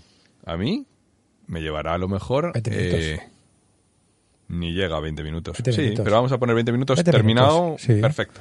Sí. Pero yo, yo tengo vídeos hechos así, que los pongo en los cursos de varios casos a tiempo real, ¿eh? Pues Y es, es un vídeo de 17 minutos que además tuve que buscar una canción de 17 minutos y tuve que poner una de Fran Zappa porque Bob no, por lo menos. no, no había una canción de, y, y sale el- la secuencia completa de provisionalización sin cortes. Porque entonces, además es un vídeo antiguo, bueno, tendrá unos cuantos años, pero yo no sabía manejar el programa de edición de vídeo. Entonces lo grabé todo en un plano secuencia y lo puse tal cual con una musiquita de fondo. pero sale el, paso, el, sale el vídeo secuencia completo, sin cortes. Sí, sí. No, no, no, yo es que más o menos, o sea, todos nos hemos visto la película de hacer un probe sin tenerlo, como lo que estás describiendo. Y a lo mejor como no lo hago seguidamente, nosotros en los cursos lo que enseñamos es, o sea, el protocolo que llevamos utilizando desde los 10, 15 años, que no lo hemos cambiado. Entonces al final, lo que intentamos es que en un momento tan crítico, o sea, porque jugar a hacer un probe con un paciente cuando has tallado un diente, pues has tallado y has tardado 10 minutos. Pero cuando has puesto un implante y hay una extracción, ya hay un tal, el paciente está más nervioso porque es un día de implante, hay un injerto jugando por ahí que ahora veremos tal. Entonces es un momento donde hay sangre. O sea, que es un momento en Sí, el que yo sí. intento reducir al máximo y no pensar. O sea, alguna vez me ha pasado pues que he terminado el probe, lo he terminado y, y, y no voy a Bueno, volver a retocar. Está bien, o sea, el tener control y tener referencias para trabajar está muy bien. O sea, está absolutamente. Sí, sí, pero que lo digo que es más técnico sensible, o sea, que es más Sí, sí, que tu compo, pues tendrás esa capacidad que, que bueno, que, vale, que, que tengo ganas de ir a un curso a verte el vídeo. ¿Con qué canción has dicho? Es- no sé cómo se llama, es una de Fran Zappa, ya, ya te la pasaré. Vale. Eh, pero, eh, y además es estridente, es un vídeo horrible, porque, porque como que eh, a, a Fran Zappa Pues se le, casi se que me lo pasas por WeTrans. es que se le, va, se le va la olla y empieza a hacer una, una cosa de guitarra que parece que se ha tomado el tío siete cubatas y, y está... Ya, y algo más. ¿Eh? o algo. Y digo, qué música tan horrible, ¿no? Y entonces, bueno, pro- procuro bajar el, el volumen del vídeo y hablar durante el vídeo y explicar el, el proceso, porque eso no hay quien lo aguante, no aguanto ni yo. Y eso que Franz Zappa es un grande de la, de, de la guitarra, pero... Entonces, el, el- el sellado un poco del alveolo lo consigues a base de, hacerlo por esfuerzo o porque no consideras que es tan importante, o ser tan, tan sumamente pulcro con el puñetero diseño de, de tal. No, no lo considero tan importante, depende. Si, si has hecho un injerto de tejido conectivo y estás buscando estética y rellenas el gap con biomaterial, realmente el provisional, de hecho muchas veces incluso el perfil de emergencia no lo dejamos exacto y lo dejamos más bien tirando a coronal un poco para luego tener un pequeño exceso de tejido si acaso y que el margen se te vaya un poquito hacia incisal para luego con la prótesis definitiva o, simple- o modificando el provisional previamente si quieres, pero siempre tener un exceso de tejido que no una recesión.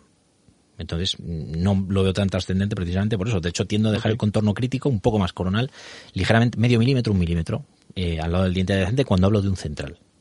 Sí, sí, no, sí, sí se puede hacer perfectamente cuando ayuda un poquito. Yo lo que sí es cierto es que cuan- cuanto más me curro la emergencia del provisional, mejor me queda al final. Mm.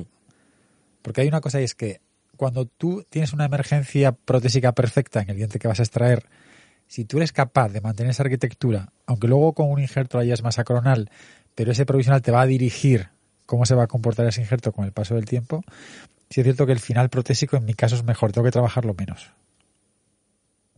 Entonces, por eso yo cada vez soy más, más Yo soy partidario más de- rígido en de, eso. de lo que dices tú, Mago. Cuanto más mantengas lo que tienes, si está bien, claro. o sea, yo me peleo, todos los pasos van dirigidos a pelearme por mantener.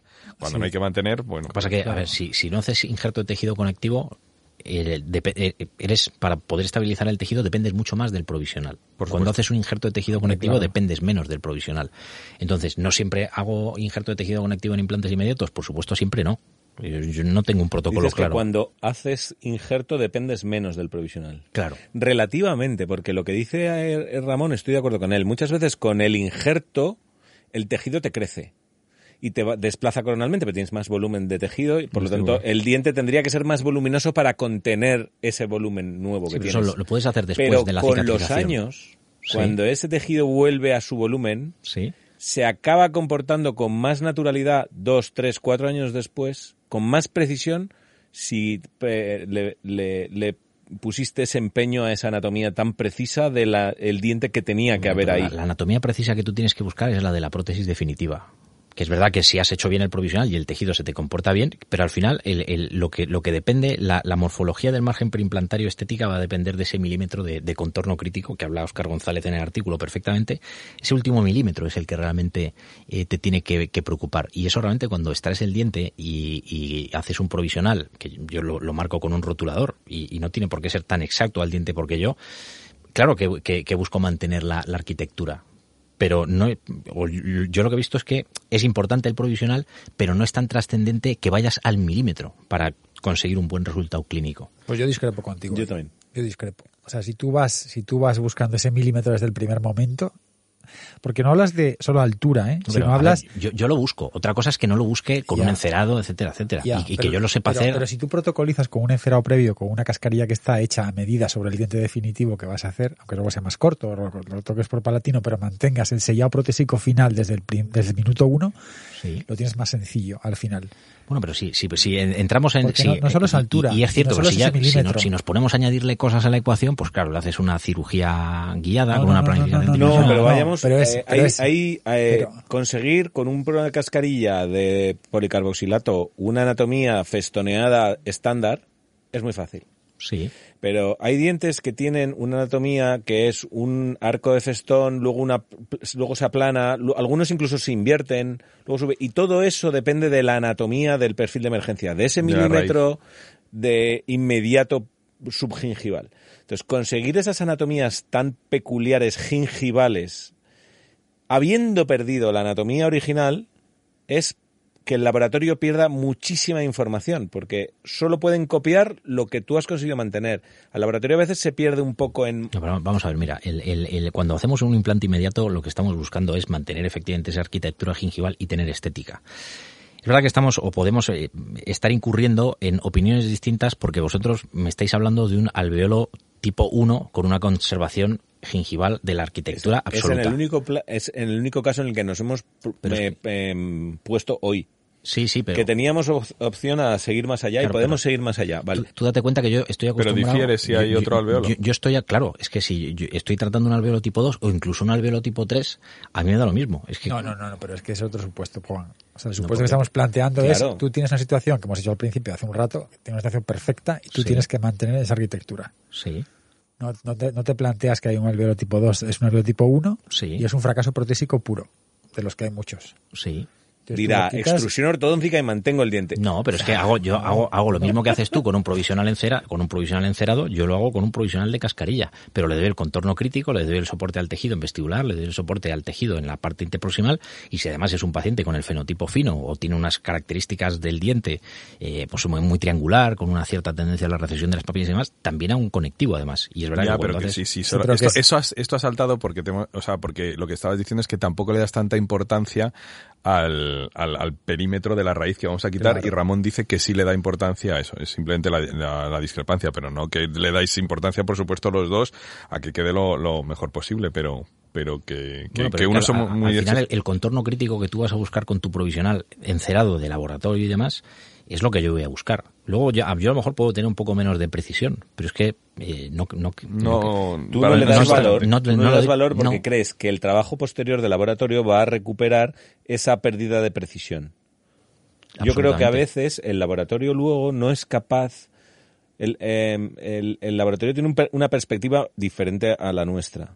Y cuando se encuentra un alveolo de cierta forma, no siempre es capaz de darle la anatomía ideal porque sabe que con esa anatomía ideal va a dejar a lo mejor una pequeña tronera, una pequeña recesión, un pequeño sobrecrecimiento gingival y, y- y luego el clínico tiene que aprobar eso a pesar de que necesite un tiempo de evolución. El laboratorio a veces no sabe si eso va a evolucionar a bien o a mal. Y entonces no siempre pueden hacer una réplica y simétrica a lo ideal, ¿no? Pues porque debe- tu sea, perfil de porque tu encía ya no está como debiera.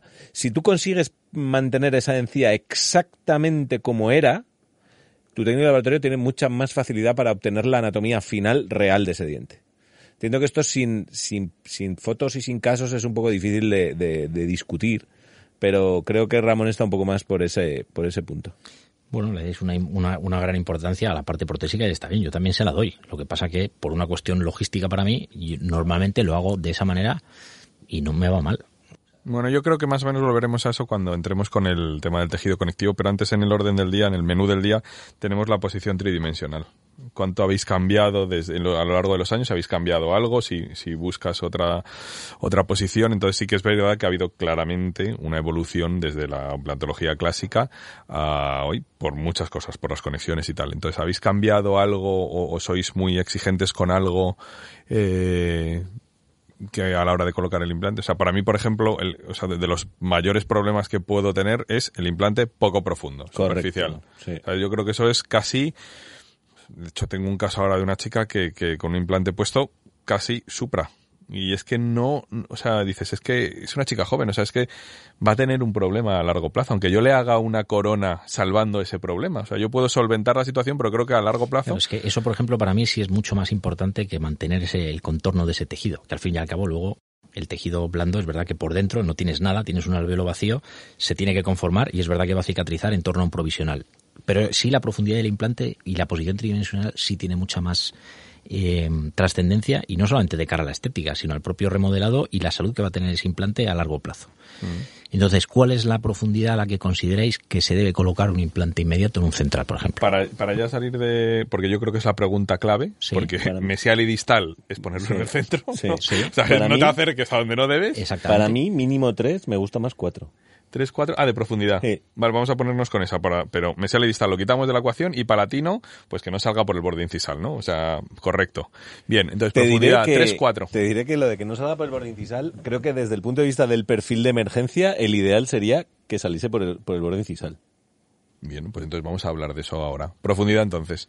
En, un, Cent en un central. Nacho ha dicho 3-4. 3-4, yo digo 4-5. 3-4 es un 25% de diferencia, ¿eh? Sí, sí, sí. sí, no, sí. No, yo creo más. De aquí a Cuenca es yo, he dicho, yo he dicho 3 o 4. Pero en un milímetro. He dicho como mínimo 3, prefiero 4.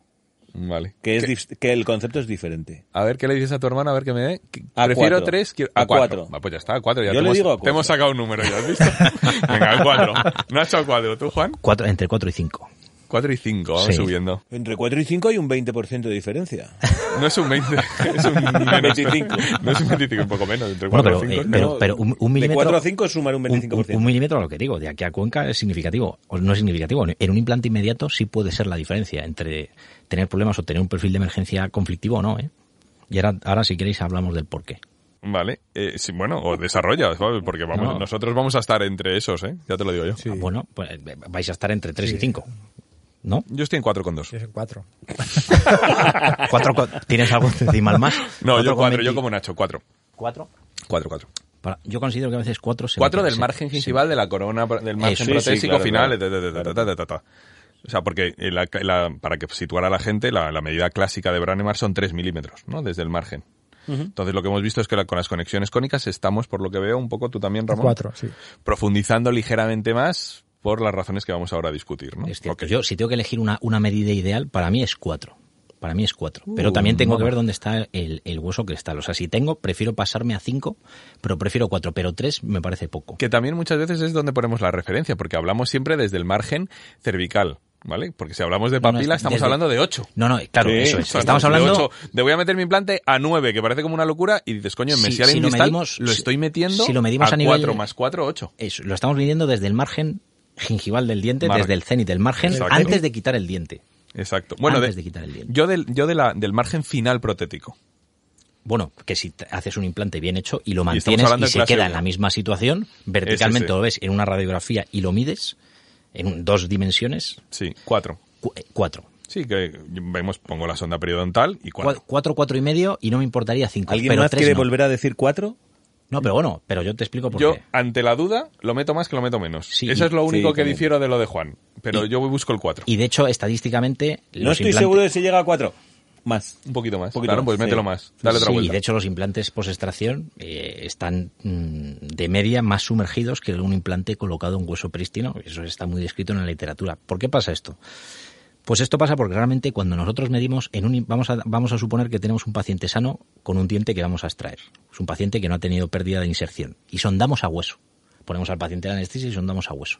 Y ahí tenemos una anchura biológica, que es el tejido conectivo más el, el epitelio de unión más el epitelio del surco. Y esa profundidad de sondaje de media, pues está también muy estudiado desde hace 40 años, es de aproximadamente 2,5. 2,5 milímetros. Luego tenemos pues todos los artículos de Araujo, eh, Linde, Cardarópolis, etcétera, etcétera, donde nos hablan del remodelado de ese bone, de ese hueso vestibular que es dependiente del ligamento periodontal, donde vamos a tener una pérdida media horizontal de entre 2,5 y 3,5 en función de si rellenamos o no rellenamos. Pero vamos a tener una pérdida vertical aproximadamente de 1,5 o 2 vertical. Vamos a poner que la media es 1,5. Si nosotros sumamos Vertical no hay 2,5 tanto, yo creo. 2,5 do- 2,5 más eh, 1,5 de pérdida vertical de media nos da una media de 4. Y eso es una media. Es decir, que cuando tenemos pacientes con fenotipos a lo mejor más finos, tenemos que tener una cierta zona de seguridad porque lo Me he mareado con tus números. Espera, Juan. O sea, vamos a ver. Tú estás diciendo que se pierde eh, volumétricamente a nivel vestibular Sí. 2,5.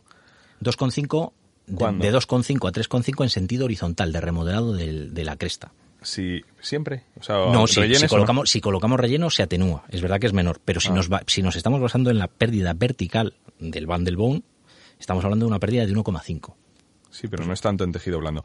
Pero. No, no, pe- pero estamos hablando de que ese hueso, ese implante esté y su superficie de osteointegración esté completamente rodeada de hueso cuando el alveolo cicatrice y colapse. Y de que no queden espiras expuestas. No, no te pillo, tío.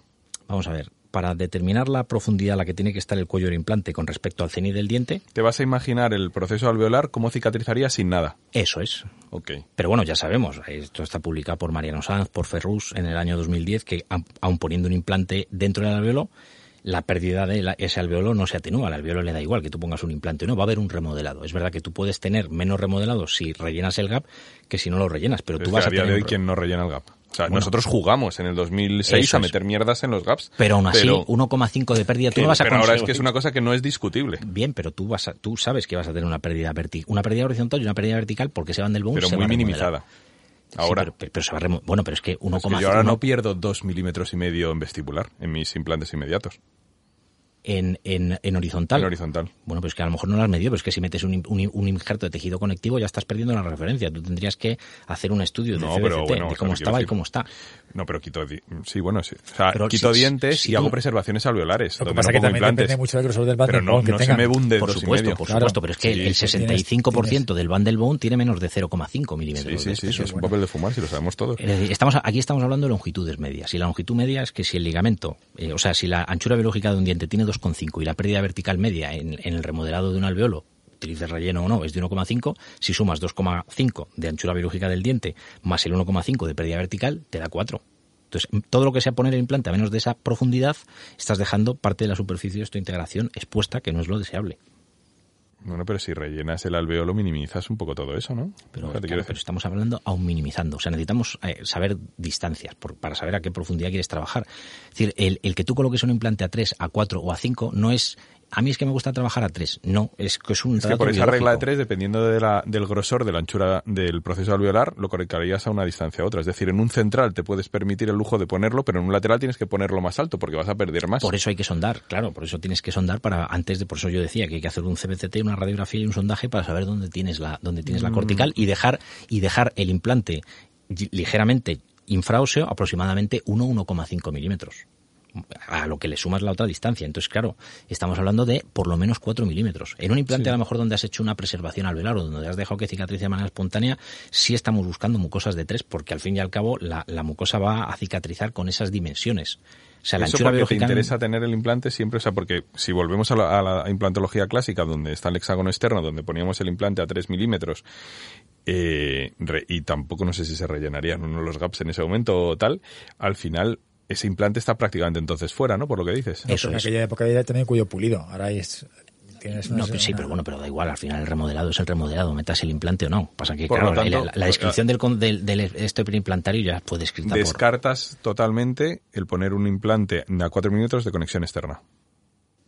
A ver, es que si tiene cuello pulido, la, la ecuación cambia. Y si estamos hablando de implantes bone level, que yo lo que... sí, por lo- eso, por lo- eso estoy diferenciando un Claro, poco para claro, poder no- entenderlo. Eso no ¿eh? tiene nada que ver. Claro, O es que si utilizas un implante- Es con referencia a ball level, el- a o sea, la, plataforma la superficie, la superficie de osteointegración de los implantes no está diseñada para estar fuera del hueso, está diseñada para estar en contacto con el hueso. Y ya los artículos demuestran que si quedan espiras expuestas o queda una superficie expuesta, el la, la prevalencia de perimplantitis aumenta. Entonces lo deseable es tener en contacto con el tejido titanio o circonio y lo deseable es tener en contacto con el hueso superficie de osteointegración. Entonces tú lo que tratas de buscar es un complejo perimplantario que sea lo más estable posible. Me encantaría saber cuál es la estadística real, real, ¿eh? No creo que eso esté publicado. De implantes en el sector anterior con 100% de recubrimiento de hueso. Me encantaría saberla. Pues yo no, la estadística no te Eh. la pero si lo, si lo sumerges 3 milímetros muchas veces te vas a quedar corto. Pues por eso te digo que la gran mayoría, de, incluso de los casos de éxito, a 10 años. Me O sea, que tú encantaría saber cuántos están profundizar el 100% implante recubiertos de hueso. para que se mantenga eh, metido en hueso. Sí, de hecho, los implantes eh, que tienen plaford switching y que tienen una conexión cónica están diseñados para colocarlos ligeramente infracrestal. Sí, sí. Precisamente porque a veces tenemos espesores de mucosa finos y tú necesitas, el, el- el organismo necesita ese 1,5 de tejido conectivo supracrestal más aproximadamente 1,5 más de epitelio largo de unión y surco. Nos estamos yendo a medidas de anchura biológica de 3. Eso es el artículo clásico de Berlum y es lo que buscamos en implantes colocados diferidos. Ahí ya puedes jugar con el cuello pulido más alto o menos alto, pero cuando estamos trabajando en el sector anterior y tú quieres tener un control total del perfil de emergencia y estás buscando individualizar el aditamento, individualizar el, el contorno crítico subcrítico, preferimos implantes bone level y porque nos da más libertad y porque nos permite trabajar con una dimensión reducida de los aditamentos. Pero hay que saber esa medida precisamente para saber eh, dónde colocas el cuello del implante y tener más control de que la superficie de esta integración del implante quede envuelta en hueso y no quede eh, nada expuesto. No es lo deseable dejarlo expuesto. Y en un sector No, anterior sí, donde más además buscas un largo plazo, eh, pues sí necesitas tener un cierto control y por eso están pues, eh, esas Sí, medidas. hombre, ne- como por esa razón, cuanto más profundo, profundo esté, mejor porque más, más ancho te vas a encontrar el, el proceso alveolar de alguna manera, pero bueno. Sí, Sí, sí, sí. sin tener que incurrir en meterlo hasta el corvejón, que tam- tampoco Claro, es. es un o sea, problema. O sea, meter hay que un implante a meterlo en- 6, 7 Eso es. desde tal es un problemón. Eso es, entonces yo O sea, tengo la, medida ideal es 4, pero hay veces que peco porque no sé cómo va a remodelar ese Bandelbone y prefiero sumergirlo a cuatro y medio 5. Más de 5 no quiero pasarme. Y hay veces que no tengo esa referencia porque directamente no tengo pared bucal, no tengo pared vestibular. Yo, yo no, no soy tan exigente con eso, o sea, es decir, que lo profundizo un poco más, pero para que protéticamente no tenga problemas. Tengo Mm. más capacidad de, de trabajo, de tener problemas y tal, pero es verdad que en una boca sana, en un alveolo tipo 1, donde tienes dientes adyacentes sanos, no hay una periodontitis y tal, no voy buscando que se implante, o sea, es verdad que pongo una de las zapatitas reabsorción lenta para intentar minimizar la pérdida, Mm. pero, pero que no tengo a lo mejor un problema de si se afila mucho el proceso ahí, porque es verdad que ahora hablaremos, pero, pero ahí ya trabajo con tejido blando. Pero bueno, entonces, eh, para que la gente lo tenga claro, estamos hablando de cuatro, y si tenemos que pecar de algo a cuatro y medio cinco, que a tres y medio tres, ¿no? Correcto. Y luego me decías que en el, en el eje, digamos, eh, vestíbulo palatino, es decir, que todos intentamos que, que salga palatino eh, Todos para hacerlo que tal, salga pero es verdad que no se puede a veces. para atornillar, Claro, fundamentalmente. clarísimamente, lo dejamos Desde el claro punto de anterior. vista biológico de un perfil de emergencia ideal, lo lógico sería que saliese a borde incisal. ¿Por qué?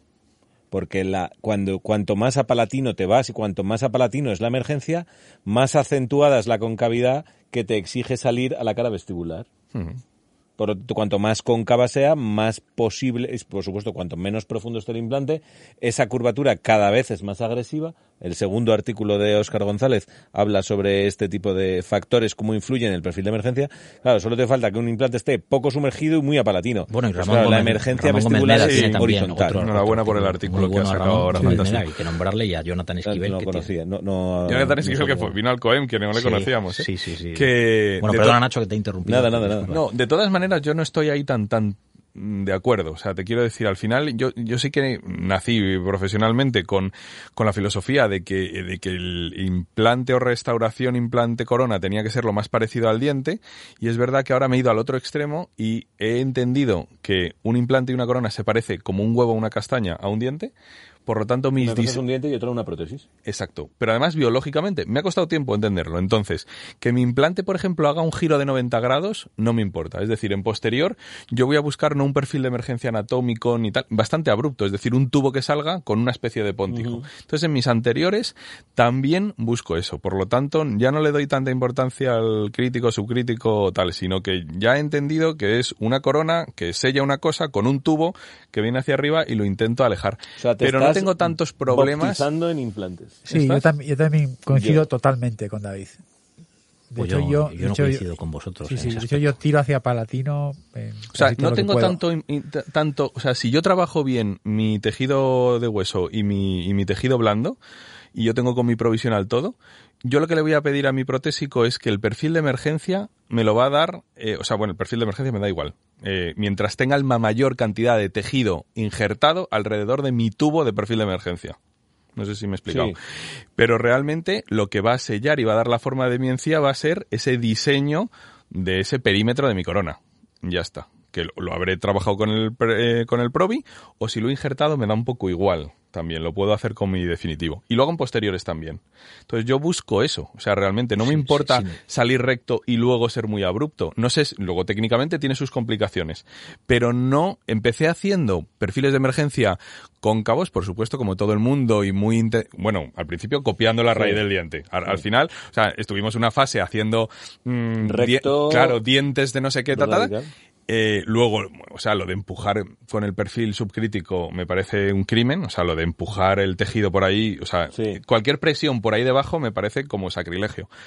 Si no lo tengo, no lo empujo, lo, lo injerto otra vez. Pero realmente me ha costado mucho tiempo, pero pero hago un esfuerzo por saber ni que la raíz es un, o sea, que el implante no es una raíz, ni el perfil de emergencia tiene ligamento, ni la corona se parece a mi corona clínica. Pero, eso- eh, perdona, eh, Juan. Hay la mayoría de los pacientes eso funciona muy bien y hay algunos pacientes en los que ese perfil de emergencia no funciona tan bien y no sé por qué. Es decir, ¿Y yo es en lo algunos casos lo he hecho, en algunos Ah. casos lo he hecho, porque en algunos casos me he visto obligado a hacerlo. porque el Porque yo porque el no implante soy está el el implante y porque a veces no, o porque te lo han puesto muy apalatino. O te la han puesto Bueno, te lo han puesto sí. bien, pero más apalatino. No, de pero lo no, si, y si si está- si palatino y sumergido no tienes Puedes sacarle su- el perfil como Eso quieras. Es, eso es. Es solamente si es, sub- si es superficial. Eso es. me he visto en algunas situaciones Entonces, en. ¿qué es lo que he dicho yo? Que a mí no me importa si yo tengo suficiente tejido injertado alrededor de mi tubo, Pero ¿para qué quieres tanto tejido injertado alrededor del me tubo? parece más estable. O sea, ¿qué, qué es lo que quieres? Pero- ¿Titanio, cerámica, ti- eh, circonio? ¿Qué, qué material quieres? Pues lo que no lo sea Lo que encía. pasa que cuando el, cuando el contorno anatómico del diente es muy abrupto, sale tan horizontal, ¿Sí? y podemos hablar, por ejemplo, de molares, donde colocas el implante Con en un el centro, si póntico. tienes mucho Hazme- seguro que tienes preciosos puentes sin implantes, de canino a canino, con pónticos que has hecho injertos Sí. y tienes plano. Sí. Ni siquiera ovoide, que no soy muy amigo de los ovoides. no, yo tampoco, es plano. Y plano. Bueno, tienes es en- una en- estética perfecta. Es como en, ¿Y cómo se mantiene? Pico de, ¿Cómo es pico de Pico de flauta? tampoco. Sí. Planito, un poquito cóncavo, o sea, convexo para que se lo puedan higienizar bien. Entonces, ese, ese póntico, ¿cómo funciona? Bastante bien, estable en el tiempo, ¿no? Sí, lo que pasa es que cuando has injertado, el tejido que injertas se convierte en una cicatriz fibrosa tan, eh, tan, tan estable dimensionalmente que eso te puede pasar en un implante o te puede pasar en un póntico. Sí, no, si yo lo único que digo que si tú a ese póntico de ese central que tienes perfecto le añades un implante, Claro, lo que pasa- estás hablando de una estabilidad eh, estética, que es importante. Es una estabilidad dimensional. tejidos, sí, de dimensional, volumen. sí. Eso es. Claro, yo esos es- pónticos me duran la vida. Eso es. Lo que pasa es que tú puedes buscar una estabilidad estética, efectivamente. El, el injertar tejido conectivo, el tener un grosor grande de tejido, sí te permite tener una mayor estabilidad dimensional. Y también, por qué no decirlo estéticamente, en sector anterior te ayuda a ocultar el color del material de lo que tienes debajo. Necesitas por lo menos dos milímetros para ocultar el circonio de espesor y necesitas tres para ocultar titanio. Eso lo podemos discutir también Bueno, si quieres luego. Pero es verdad que los, los perfiles cuando son muy, muy abruptos tienden a acumular más placa y además son implantes más difíciles de monitorizar después con el sondaje. Y realmente el No, no, tener, son insondables. son insondables, pero el tener tanto volumen de tejido conectivo en vestibular no previene absolutamente nada la, No, no, no, no. la- A mí me da estabilidad, ¿eh? A mí me da estabilidad. estabilidad dimensional y estética. Pero eso es lo que busco en ese eso. implante. O sea, te quiero decir, si sobreentiendo que si tengo un problema, pues no sé cómo, a lo mejor se soluciona menos, pero bueno, puedes desconectarlo porque es atornillado y puedes hacer ciertas cosas. Pero yo me quedo más tranquilo si yo en el tubo de, de mi perfil de emergencia tengo 3 milímetros de encía que si he hecho algo anatómico y tengo uno y medio. Lo he exagerado los números, ¿eh? O sea, te quiero decir, creo, ¿eh? Estoy más tranquilo a largo plazo. Sí, bueno, se estima más o menos aproximadamente 1,8. Eh, Lo que pasa es que no hay mucha evidencia de que necesitemos 2 milímetros de hueso. Hay un artículo de Spray, pero es solamente ese y con- es- tiene una muestra muy pequeña, que necesitemos tanto.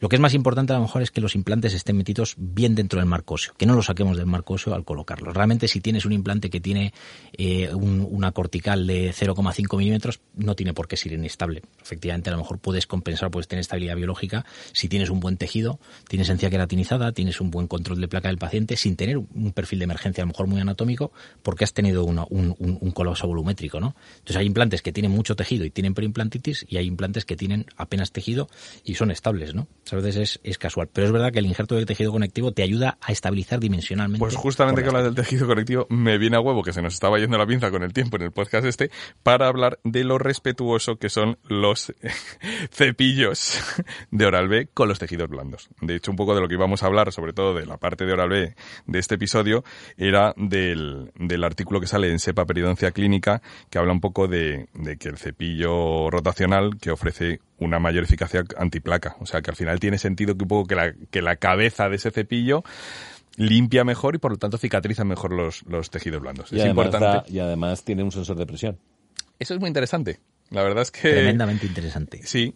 No, y, además, y además tiene tipos de, de, de fuerza, porque tiene diferentes tipos de cepillado. de todas maneras, en Pues hay, el... un tipo, hay un tipo que es el, sensible. se- el sensitive ese, de todas maneras, sigue siendo potente para Que a ti un... te va mucho el un- cepillado sensible, ¿eh, Ramón. ¿Es muy sensible? yo soy muy Eres sensible. delicado, eres soy muy delicado. sensible, sí, sí.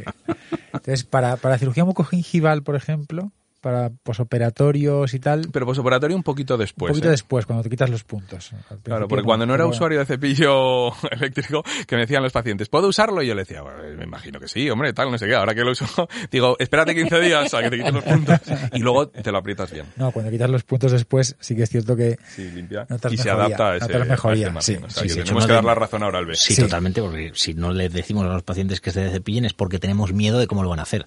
Aquí tenemos un control de cómo van a hacerlo. Por lo tanto, es bueno. Me gusta, ya se nos estaba, ya nos estaba yendo el tiempo y no habíamos hablado de nuestro oral B como Dios manda. Hay, hay que hablar, hay que Así hablar porque que son productos es- fenomenales. Es importante, me gusta. Pero sí que es verdad que ahora que hemos, que hemos hecho esta cuña con Oral B y que era sobre todo, además en el episodio de hoy de tejidos blandos, sí que me, eh, me gustaría ahora meternos un poquito en, en- en esos tejidos blandos que por lo que vemos ya es bastante importante en la parte protésica, pero en la parte quirúrgica también. Ahí de hecho, una de las grandes diferencias que hemos tenido Juan y yo hablando de implantes inmediatos, que hemos hablado con muchas copas y con muchas pizzas de implantes inmediatos, Sí, es sí, sí. que él no lo ve tan importante cuando yo lo veo eh, muy importante. Y he ido cambiando mi forma de pensar, ¿no? Entonces nos hemos ido como intentando convencer el uno al otro. el, eh, injerto en el mismo momento, ¿te refieres? El injerto en el mismo momento, exacto. Entonces Juan eh, es partidario de sí y no, dependiendo de la situación, que me parece bien. Yo dependiendo de la situación. Lo que pasa es que aquí yo tengo que luchar contra la, la mentalidad de mi hermano periodoncista que él quiere siempre. Bueno, es que, Está- que está es bien, como debe bien. ser, coño. Sí, es, sí, es- es lo, es, lo ade- es lo que dice la literatura, que mejora siempre. Lo que pasa es que a mí me gusta esperar un poco. ¿A Porque creo que cuando hacen injertos, el día de la cirugía normalmente son injertos más grandes y más profundos en el plano apicocoronal de lo que a mí me gustaría en el futuro. Ajá. Me gusta antes poner el provisional y hacerlo sobre el provisional, incluso a lo mejor unas semanas después, para que el injerto sea más adecuado en espesor al déficit que realmente vamos a tener. Eso es un poco el- lo que dice Juan, normalmente. Porque lo que me, me luego es verdad que Juan. todos tenemos algún gingiboma metido a nivel del tercio apical de la raíz y dicen, no, es que si lo pongo muy superficial se me necrosa. Claro, pero es que yo no lo quiero en el tercio apical de la raíz, Claro. lo quiero en el tercio coronal Correcto. del margen gingival. Aquí hay, hay- hay un artículo que tenemos que nombrar porque es obligatorio, que es el artículo de Gustavo Cabello, Trimo de la Sí. hablamos de, de inmediatos. Y Javier Fábrega y Javier Fábrega, que lo, lo tuvimos aquí. Fue un barbero. Y, y- y Es es, barbero. es barbero. Es barbero, Claro, es un artículo, es un artículo, bueno, el Trimodal Approach, pues te dice que el Trimodal, eh, porque al principio estaba el Bimodal Approach, que no sé quién lo publicó, luego Gustavo Cabello, pues eh, que era colocar el implante inmediato con un provisional, Gustavo lo que añadió es hacerlo sin colgajo, ¿no? Que para poder, porque lo- Y habla de la inhibición. y habla de la inhibición, efectivamente, la hipótesis de la inhibición por contacto, que significa que si haces un buen provisional que dé soporte al tejido, pues esa eh, le, le- le das al, teji- al, al tejido epitelio una especie de al tejido blando, el conectivo y el epitelio, que es una- son estirpes celulares que tienen una cinética más rápida, pues lo que haces es evitar esa proliferación y conseguir que el remodelado óseo, por lo tanto, sea menor y haya una mayor mm, o favorezca la, Es eh, casi el un relleno concepto de cicatrización por primera intención, ¿no? ¿no? No le obligas al tejido a buscar nuevos espacios, sino que se queda... Eso Pero, está, pero sí. eso que me estás hablando es más para el provisional que realmente para... Es para el provisional, es para el provisional. Pero estábamos hablando de tejido conectivo, ¿no? Claro, pero por Sí, eso que yo, sí, pero que- yo voy a donde por, va. por defender un poco que si haces un- una buena técnica con un provisional bien hecho y hay un hay un buen contorno, Que no lo tejido, necesitas. no necesitas muchas veces tejido conectivo, sobre todo si estamos hablando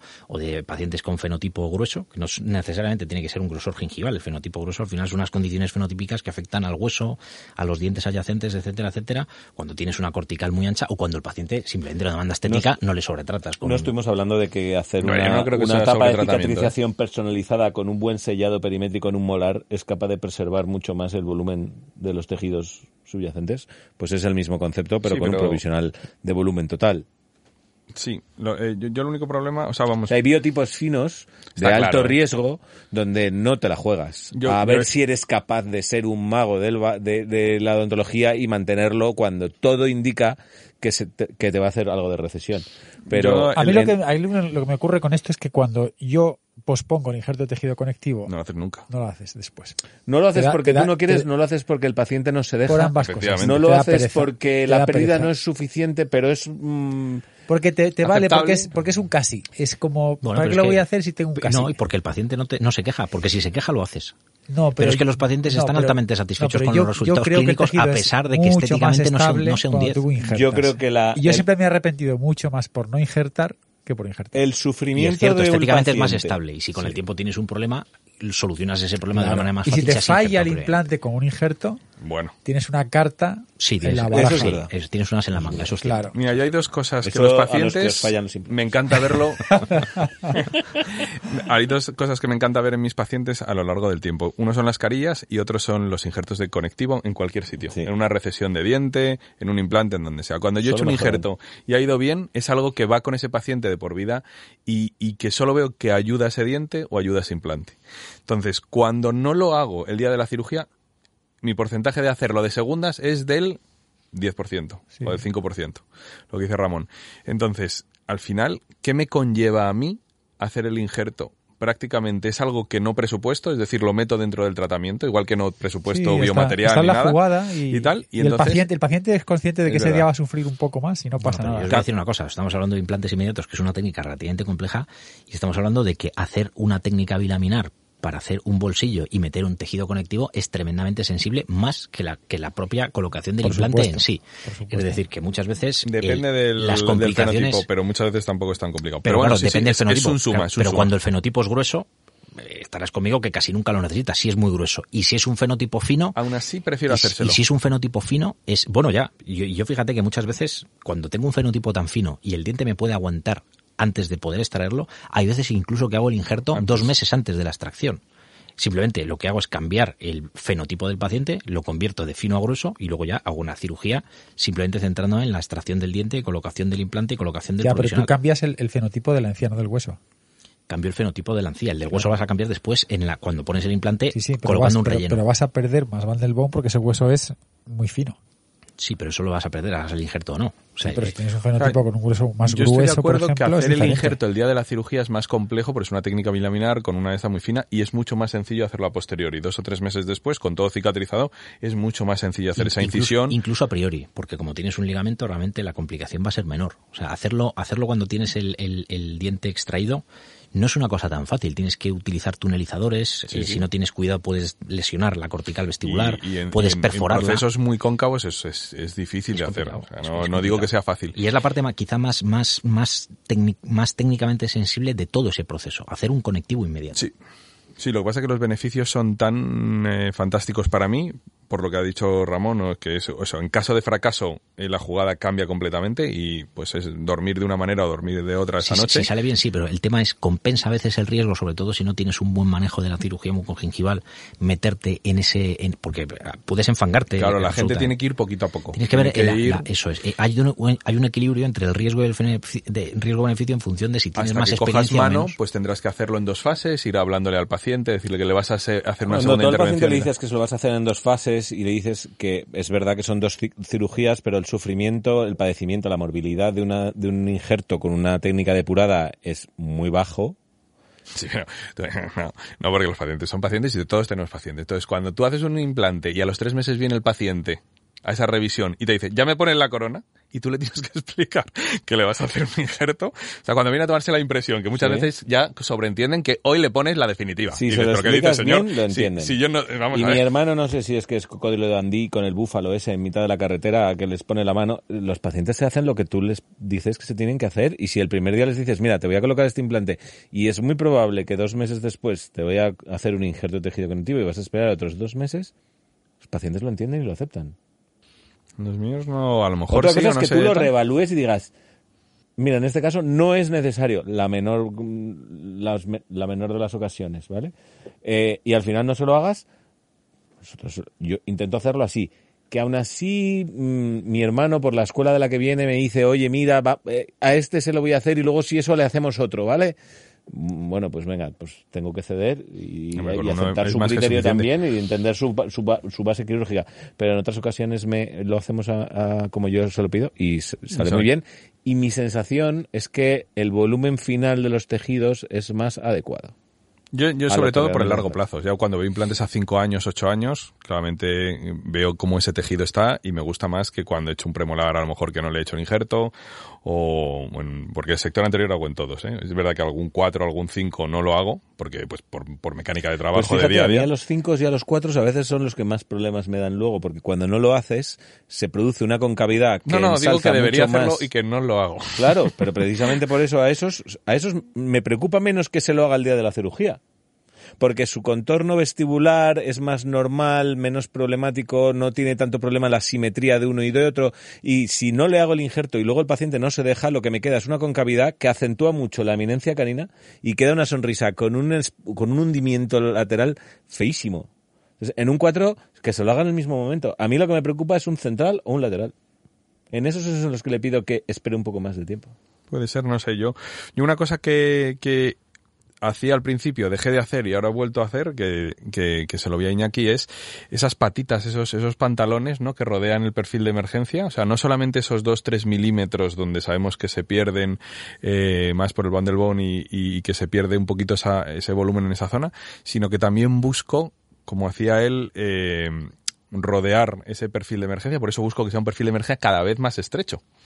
¿Sabes? Para que, para que meta esa zona. Entonces, durante un tiempo vi que no tenía sentido y a largo plazo, donde no lo hacía, he visto que el tejido no está como cuando lo hacía. Por lo tanto, he vuelto a hacerlo. He vuelto, que digo, mírale, mírale. Desde el principio. O sea, hay muchas cosas con las que difiero, ¿eh? Poner implante en el centro, implantes anchos, vamos, anchos de 4,3 y tal, mm, ni de coña.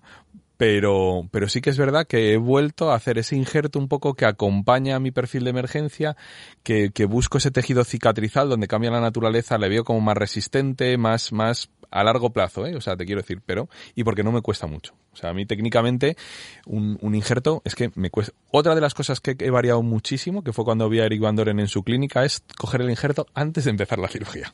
O sea, eso me cambió la vida, porque es verdad que cuando tú haces una extracción, pones el implante, eh, haces el provisional y cuando has terminado te vas ahí a la tuberosidad a buscar un injerto, está todo el mundo cansado. O sea, todo el mundo, desde la recepcionista hasta yo, el paciente y todo el mundo. Entonces ahora lo que hemos cambiado, que, que se lo vi a él, es que antes de empezar lo divido en dos actos quirúrgicos. Es decir, saco el injerto, lo meto en una gasita con suero, doy un punto en la zona de la tuberosidad, me levanto, dejo descansar al paciente y luego empiezo la cirugía. ¿Vale? Solamente son 20 minutos. Él lo dejaba o sea, Mandoren lo dejaba dos o tres pacientes. O sea, metía el injerto en la nevera, iba abajo al laboratorio a hacer con los brasileños no sé qué, volvía y le decía, Eric, Eric, eh, relaja- eh, que tienes una cosa en la nevera. Sí, sí, tranquilo, David, no te preocupes. Ahora y dije, está de coña este pavo. Yo antes hacía como tirolíneas, ¿sabes? O sea, o sea, eh, eh, eh, o sea, cogía el injerto y para que el tiempo de exposición, no sé qué, pues no es tan importante. Y eso me ha cambiado en la forma de trabajar en los pacientes. Es decir, lo, ya tengo al fin y al cabo ese tejido va a estar sin, sin, sin Claro, pero yo dos sé, antes como que veía que era como si fuera un riñón, ¿sabes? Iba ahí con la neverita y el helicóptero casi. Pero, pero hostia, efectivamente lo divides en dos actos quirúrgicos, además me quito los guantes, dejo descansar al paciente y luego me pongo en eso. Y yo he notado, pues que también es verdad que yo tardo muy poquito en, sacar un injerto. O sea, sacar un injerto de tuberosidad a mí me lleva a lo mejor entre 3 y 4 minutos. O sea, es que no me lleva más. Entonces sí que es verdad que no. Si es una cosa que te lleva 20 minutos, el paciente tienes que decírselo. Pero yo, mis pacientes saben que les voy a tomar un ¿Usas saca- injerto. ¿Un sacabocaos? No, no, no, pero con esto... Pero es verdad que me acuerdo en el máster que me decían, David, es que el paciente no me ha aceptado el, el injerto. Y digo, eso es porque se lo has dicho. Sea, te quiero decir, o sea, es, parte del acto quirúrgico. Yo no le voy a decir que le voy a dar seis puntos, o tres puntos, o dos puntos, o le voy a meter un biomaterial en el gap, ni le voy a, tampoco le digo que le voy a coger. Entonces mis pacientes saben que les cojo un injerto a la tuberosidad cuando les anestesio. Que dicen, no, no, ahí no es. Y digo, no, no, tranquilo, es que voy a coger un poco de chichilla. Y me miran como diciendo, ¿qué hace este tío? Está tan vendido que no tiene otra opción. Pero es que mis pacientes van el 100% de implantes en el sector anterior con injerto. Es verdad que algunos que no se puede, no tienen tuberosidad. Las cosas como son. Pero ahí ya voy a paladar y la técnica que queramos describir y tal. Pero con eso soy un talibán. O sea, yo, todos, todos. Me he pegado tantas leches con, con los implantes, he tenido tantos disgustos que cuando he hecho un injerto me, he rezado así como diciendo menos mal que no se me ha ido todo a tomar por saco, que, que lo pongo siempre. Yo por eso. Y esa es mi discusión con Juan siempre, es decir, piensa en cuando va mal. O sea, por supuesto que si pierdo un poquito y lo puedo hacer dentro de tres meses, mi control es mayor. Por supuestísimo. Pero, pero lo que busco es, no me lleva mucho tiempo, es verdad que la técnica hay que, hay que depurarla, es verdad que no, no sería sincero si no te dijera que en unos es sota caballo rey y en otros pues he fenestrado con mi, con mi bisturí oftálmico, con mi tal, y entonces es peor. Pero muchas veces ya he aprendido que a perder, es decir, cuando yo dudo tengo un fenotipo, hago espesor total. O sea, cojo mi periostotomo, entro y no empiezo a hacer una técnica bilaminar, es decir, y no me han ido mal tampoco. No sé cómo de, biológicamente, lógicamente, no, no tiene esa doble vascularización, pero no van mal. No, funciona bien también, ¿eh? Por eso, y, te, y te, no te arriesgas tanto. O sea, aprendes a, a no arriesgarte tanto en determinadas situaciones, pero... Ah, pero mm, ¿Cómo se dice? A veces lo mejor es enemigo de lo bueno, ¿no? por supuesto. Oye, y, y a- antes de acabar, hay una pregunta que me gustaría que desarrollásemos. Correcto. Y es, eh, Superliga sí, Superliga no. es que, Ya ha quedado bastante clarito. ya, ya ha quedado eso. Clarinete, Florentino, arreglado. ¿qué, qué- qué hacéis, ¿qué hacéis cuando ese implante que habéis puesto, eh, dos, tres semanas más tarde, el paciente Falla. llama a consulta como que se le nota que se le mueve y se le mueve el implante? Pues mira, yo con los implantes inmediatos suelo ser muy cauteloso y los reviso con cierta frecuencia. Quiero decir que vienen a- a una semana después, que es más o menos que siempre coinciden todas las cirugías, una semana para, para la retirada de la pauta antibiótica. Y luego lo reviso a lo mejor cada 15 días hasta el primer mes y medio, o sea, tres revisiones, que es cuando más o menos ya tienes osteointegración del implante. Y ahí lo percuto un poquito con el, con el mango del espejo. Ahí al mes y medio. Eh, ¿Cómo? Al mes y medio le percutes. Al me- no, le, le percuto siempre que viene, Ah. muy despacito. Al mes y medio ya Sí, tienes una, ya tienes una, se supone que si no se ha movido ya tiene, aunque yo no hago la restauración definitiva hasta el tercer cuarto mes, Eso me gusta. Tercero, eso es como los milímetros, tres o cuatro. eso, pero yo el primer, No, el- que, que digas un número. bueno, el- que hay el- un 30% de aumento de 3 a 4. sí, bueno, ¿Tres meses sea, o no, cuatro? eh, depende del caso. Si es un alveolo tipo 1, eh, con un tres meses tengo, pero realmente si haces un buen provisional no tengo prisa. No, Va a depender un poco incluso a veces de mi disponibilidad de agenda. Correcto. ¿vale? Pero, pero mm, lo crítico para mí son las primeras seis semanas, que es cuando el implante pierde estabilidad primaria, dependes más de la estabilidad, o sea, perdón, pierde estabilidad eh, secundaria, dependes más de la estabilidad primaria, porque hay un remodelado óseo, entonces es cuando el implante se puede mover. Si el implante se mueve más de 100 micras, puedes tener una fibrointegración. Entonces, a mí me gusta detectarlo pronto. Entonces, por eso, si viene a la semana o a las dos semanas y yo ya veo que se mueve un poquitín, cuando lo percuto suena mate, lo que suelo hacer es desatornillar el provisional, ponerle un taponcito de cicatrización y ponerle un Maryland. Desatornillas el provisional a las dos semanas porque si, el, suena... si el implante se mueve, si el implante se mueve. O sea, la probabilidad de que salga el implante con ese tornillito es alta. Es alta. Sí, ¿no? ¿Haya No, fibra integrada o no? yo- no, vamos a ver, No. si, si trabajamos con conexiones cónicas, Sí. por ejemplo, he dicho que trabajo con el implante Clon Nervera. Tiene un plafosillo, tiene tiene un cono eh, en la conexión, es una de las cosas que más me gustan, que es muy estable. Es decir, tú, aunque, aunque aprietes a 10 newtons, no se va a aflojar. Pero yo sí tengo que percutir el borde incisal un poquitito, no puedes moverlo, Ya, no quieres ya, ya, moverlo. no, no, quieres notar contigo. que suena timpánico. Y hay una clara diferencia cuando el implante se está moviendo y cuando no se está moviendo, que es una de las principales fracasos que tenemos en implantología inmediata. La movilidad de ese diente, más de 100 micras del implante, estás vendido porque se va a formar una fibrointegración en vez de una osteointegración. Si yo eso lo detecto a los dos meses de poner el implante, el implante tengo que quitarlo el 100% de las veces. Pero si lo detecto la segunda o la tercera semana, sí puedo desatornillar ese provisional porque no le he dado torque a la corona. Es una corona que además no va a sufrir carga, por lo tanto no le car- torque al tornillo. He sellado la chimenea del provisional con un poquito de teflón y una eh, peliculita muy fina de clip, que es algo parecido al telio. Eh, y entonces lo que hago, ya el implante ya veo que, se, que tiene movilidad, no va a tener algo más de movilidad porque yo lo, lo... Y además como tiene un indexo antirrotatorio, si yo sujeto la corona con los dedos y desatornillo, soy capaz de eh, ponerle un tapón de cicatrización plano y cambiarlo a un Maryland, pero dentro de las tres primeras semanas. Si espero más, estoy vendido y el implante no va. Y entonces, si, si notas que se mueve o que tiene ese sonido después de las tres semanas, ¿qué dices? Pero es que es raro. Precisamente yo me baso en el, en el diagnóstico precoz de la complicación. Entonces yo no dejo que pasen más de tres semanas sin haber revisado ese implante. Lo reviso una semana después y otros 15 días después de esa primera revisión. Es decir, a la tercera semana después de poner el implante. Y luego lo reviso otras dos semanas después. Es decir, yo no dejo que pase O sea, más... de la tercera semana que has notado buen... O sea, lo pones a la... a ver, para hacerme yo un croquis. Pones el implante. A la semana le ves, Sí. no por lo que has dicho. A las dos semanas le vuelves a ver. Eso es. Le- entonces, tres semanas. A Suena bien. A las dos semanas, ¿Y otra nunca vez. te ha pasado que a la quinta semana se mueve? Alguna vez me ha pasado. ¿Y qué haces ahí? pues intento la opción número uno antes de dar el implante por perdido y espero un poco más, poniendo un Maryland lo mejor, lo más O sea, estético vuelve- que pueda para que el pero, paciente... claro, pero ahí no puedes quitar la corona. Porque no la puedes quitar igual que al Pero no principio. sale el implante a la quinta semana con el... No, porque es un index antirrotatorio. Es decir, si tú sujetas la corona, como la corona tiene un index antirrotatorio, si tú sujetas la corona con un forceps, con una mosquito, lo que sea, eh, puedes desatornillar el tornillo porque la corona no se va a mover. y por el lo cono tanto, contra cono no saca nada porque está... ro- Vale, vale, porque, vale, está, perfecto. porque está con muy poquito. o Vale, sea, vale, pues, sí, cuando. para hacerme un croquis. Claro, como es función inmediata, no carga inmediata, yo no, no dependo.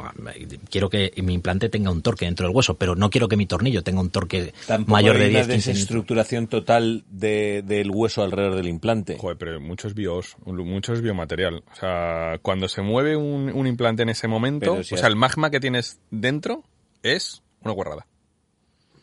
Está hablando de tres bueno, semanas. es que bueno, no, haces no, las- no, estáis hablando ya de más semanas. No, Claro, y bueno. cinco semanas. ¿Cómo, Vamos, cómo sea, actuáis vosotros? Porque yo, claro, esto es algo que es. No, no, una- yo, una vamos, yo lo llamo fracaso. O sea, te quiero decir que, que o sea, no, no, no le controlo tanto. Sí que es verdad que a las dos semanas le quito los puntos.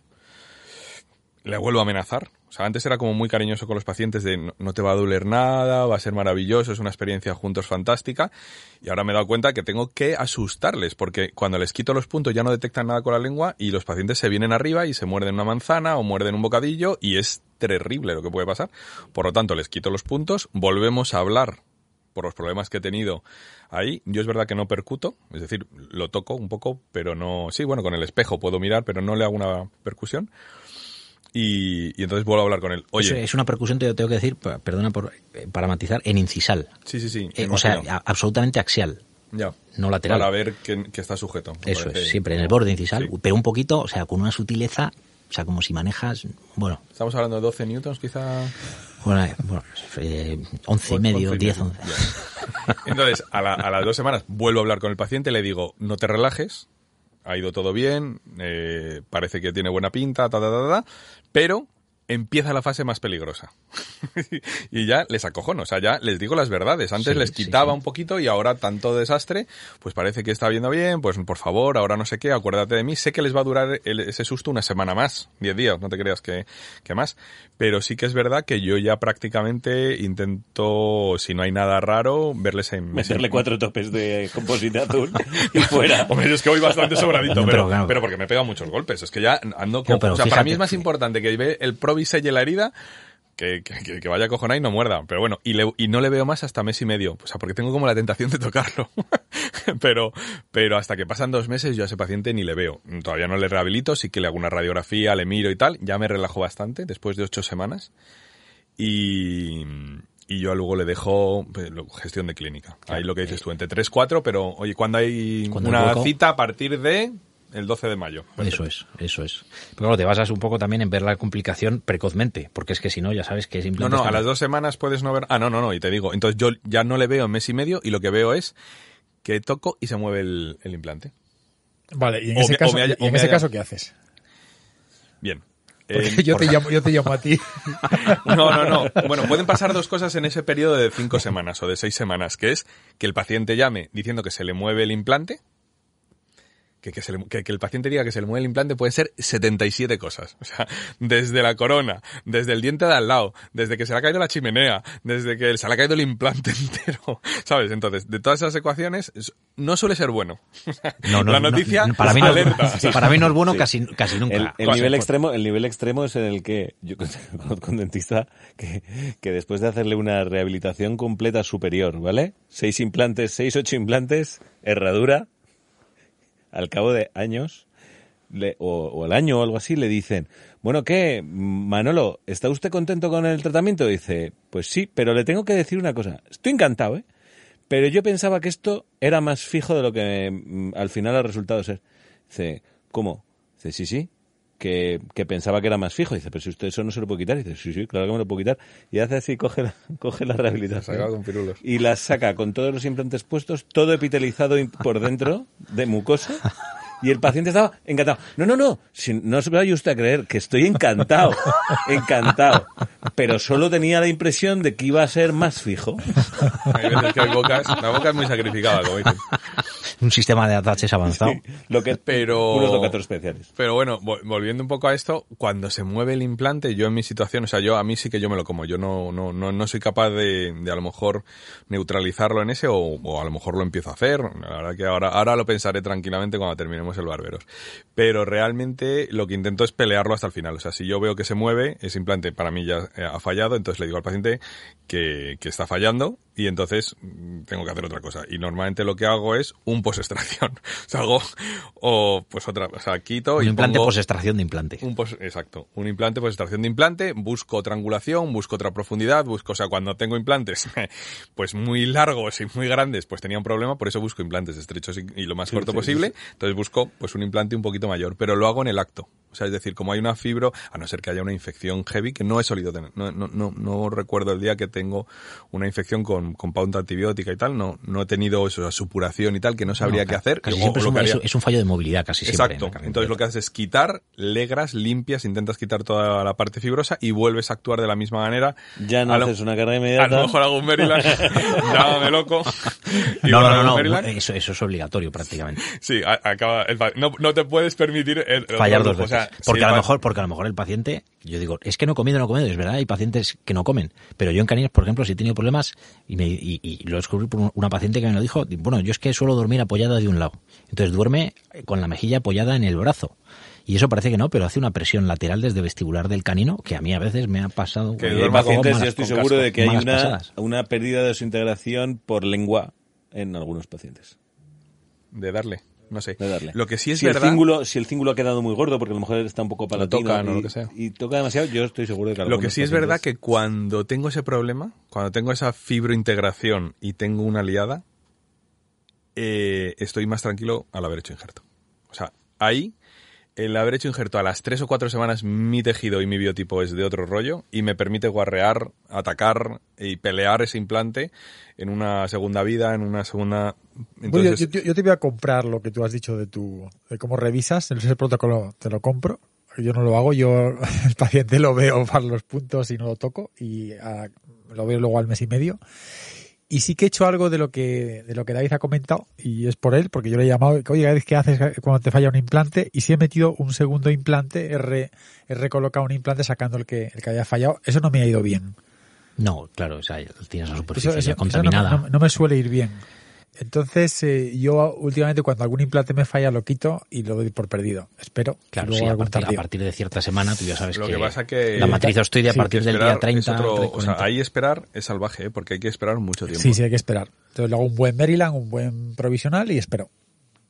Porque cuando he hecho lo del segundo implante no me ha ido bien. ¿eh? Yo cuando Posiblemente a lo mejor no lo he hecho bien. No, no, no, puede ser, ¿eh? O sea, te quiero decir, lo que pasa es que hay que alegrar, o sea, tienes que Bueno, tienes coger que el toro por los cuernos, Sí, o sea, no, es... y, hay que hacer un diagnóstico. Yo normalmente ahí, cuando quitas el implante, más o menos diagnosticas cómo tienes la pared bucal, porque si no tienes pared bucal, yo ahí un inmediato a lo mejor no lo haría. Y ahí sí me esperaría porque voy a tener muchos inmediatos que me, que me han ido mal. He tenido que resolverlos con una regeneración horizontal, propiamente dicha, levantando un colgajo, porque me he quedado sin cortical vestibular a- totalmente, ¿no? Eh, por- ciegas. sobre todo en laterales. Por eso yo, el diente más complicado para mí es el lateral. Porque Pero tiene, porque oclusalmente te hacen algo. te hacen algo y porque se tienes tan poco margen de hueso que tienes un gap muy pequeñito y a poco que el implante se mueva, eso te genera una reacción inflamatoria que en dos semanas se puede llevar por delante gran parte de la, de la cortical y entonces es el diente al que yo tengo más miedo, un, un incisivo lateral. Pero eso dentro de lo que cabe... Y porque el reborde es más también más estrecho, cuesta más inclinarlo bien, eh, tienes menos basal para poderlo anclar en la parte palatina. Yo, yo hay una cosa es que yo a los pacientes me fío cada vez menos. Son una panda de mentirosos todos. El pan bimbo, ¿no? Sí, todos no cuentan nunca la verdad, nunca cuentan por qué les ha pasado lo que les pasa. Y como no fío de ellos, cada vez le pongo más topes, les pongo más exis definitivos, porque gracias a, a que he descubierto que Invisalign la gente está encantada con ello, a la gente le, col- le coloco exis para casi todo. Y, y más de la mitad de mis pacientes de implantología inmediata, donde hago carga inmediata, les, les coloco un exis y les obligo a estar con el exis cuatro meses. Pero ese SX en el implante entiendo que lo alivias para que no toque ahí, ¿no? No, Es un, es un exis de, de- para levantar la mordida, ¿no? Bueno, es un exis para que ellos no se toquen con la lengua, que es lo que decía Nacho, por ejemplo, pues para que sean conscientes de que tienen algo que tienen que tener Pero cuidado no- porque no- se les no- olvida. Pero no hace retención en el provisional del implante inmediato, porque si lo va a quitar y hay presión y lo mueve, No, es un exis de 0,5. Es como de blanqueamiento. O sea, no hay, no hay prácticamente nada de Simplemente presión. para que tengan algo, se lo quiten para comer, se Claro, es que es consciente de que lleva algo provisional y que, y que, y que sean conscientes de que tienen que tener cuidado. Entonces es como una herramienta un poco es un para... muy interesante. Yo no para- había- para no que lo- pensado. Yo, sé, Sí. ese- yo lo hago Entonces- desde que se lo veía a sí, él entonces y lo hago mucho gracias en a- los Maryland. Sí, entonces gracias a Invisalign yo he aprendido que el paciente convive perfectamente con un plástico. Y chupa plástico dos años y no se queja. Claro, es verdad que hemos aprendido que... plástico, plástico plástico cuatro y, meses. aflo- y afloja todo. Afloja todo. El caso es que haya un derivado del petróleo ahí. Cualquier, cualquier cosa. Es verdad, ahora con los puritanos que estamos con todo lo que comemos y los plásticos metidos dos años, sí. Es una cosa que la gente chupa plástico y no se queja. Pues, sea como eh, sea el hidrocarburo. Bueno, chicos, como, como siempre se nos ha ido el tiempo, me lo he pasado como un enano. Eh, da para otro podcast, da para hablar más, da para hacer más cositas, así que ya lo iremos enlazando con, con más cosas. Así que solo nos queda despedirnos, daros las gracias. Y, y bueno, también recordar a, a la gente que hay de parte de Oral unos webinars eh, tipo entrevistas donde va a hablar expertos como John Gurrea, David Rubio o Antonio Linares y la extraordinaria Julia García Baeza, que esa no me la perderé, ya sabéis por qué. Y nada, sin más, eh, dedicar eh, la última parte a Juan, que nos ha mandado el mensaje de Hola barberos, os mando una canción que invita a resistir y luchar cuando parece que todo sale mal, o cuando te estrellas con un implante inmediato. Vuelvo a tirar de talento nacional, en este caso, Joel López, el coruñés que en los primeros 2000 puso patas arriba el indie nacional, primero con su grupo Deluxe y después en solitario hasta la fecha. Cada dos por tres, Joel nos sorprende con un giro estilístico o con una canción sencillamente preciosa, como la que os mando, cargada de sensibilidad y motivación para los días aciagos. Así que, si has tenido un día malo, relájate, cierra los ojos y escucha Es el lodo, de Joel López.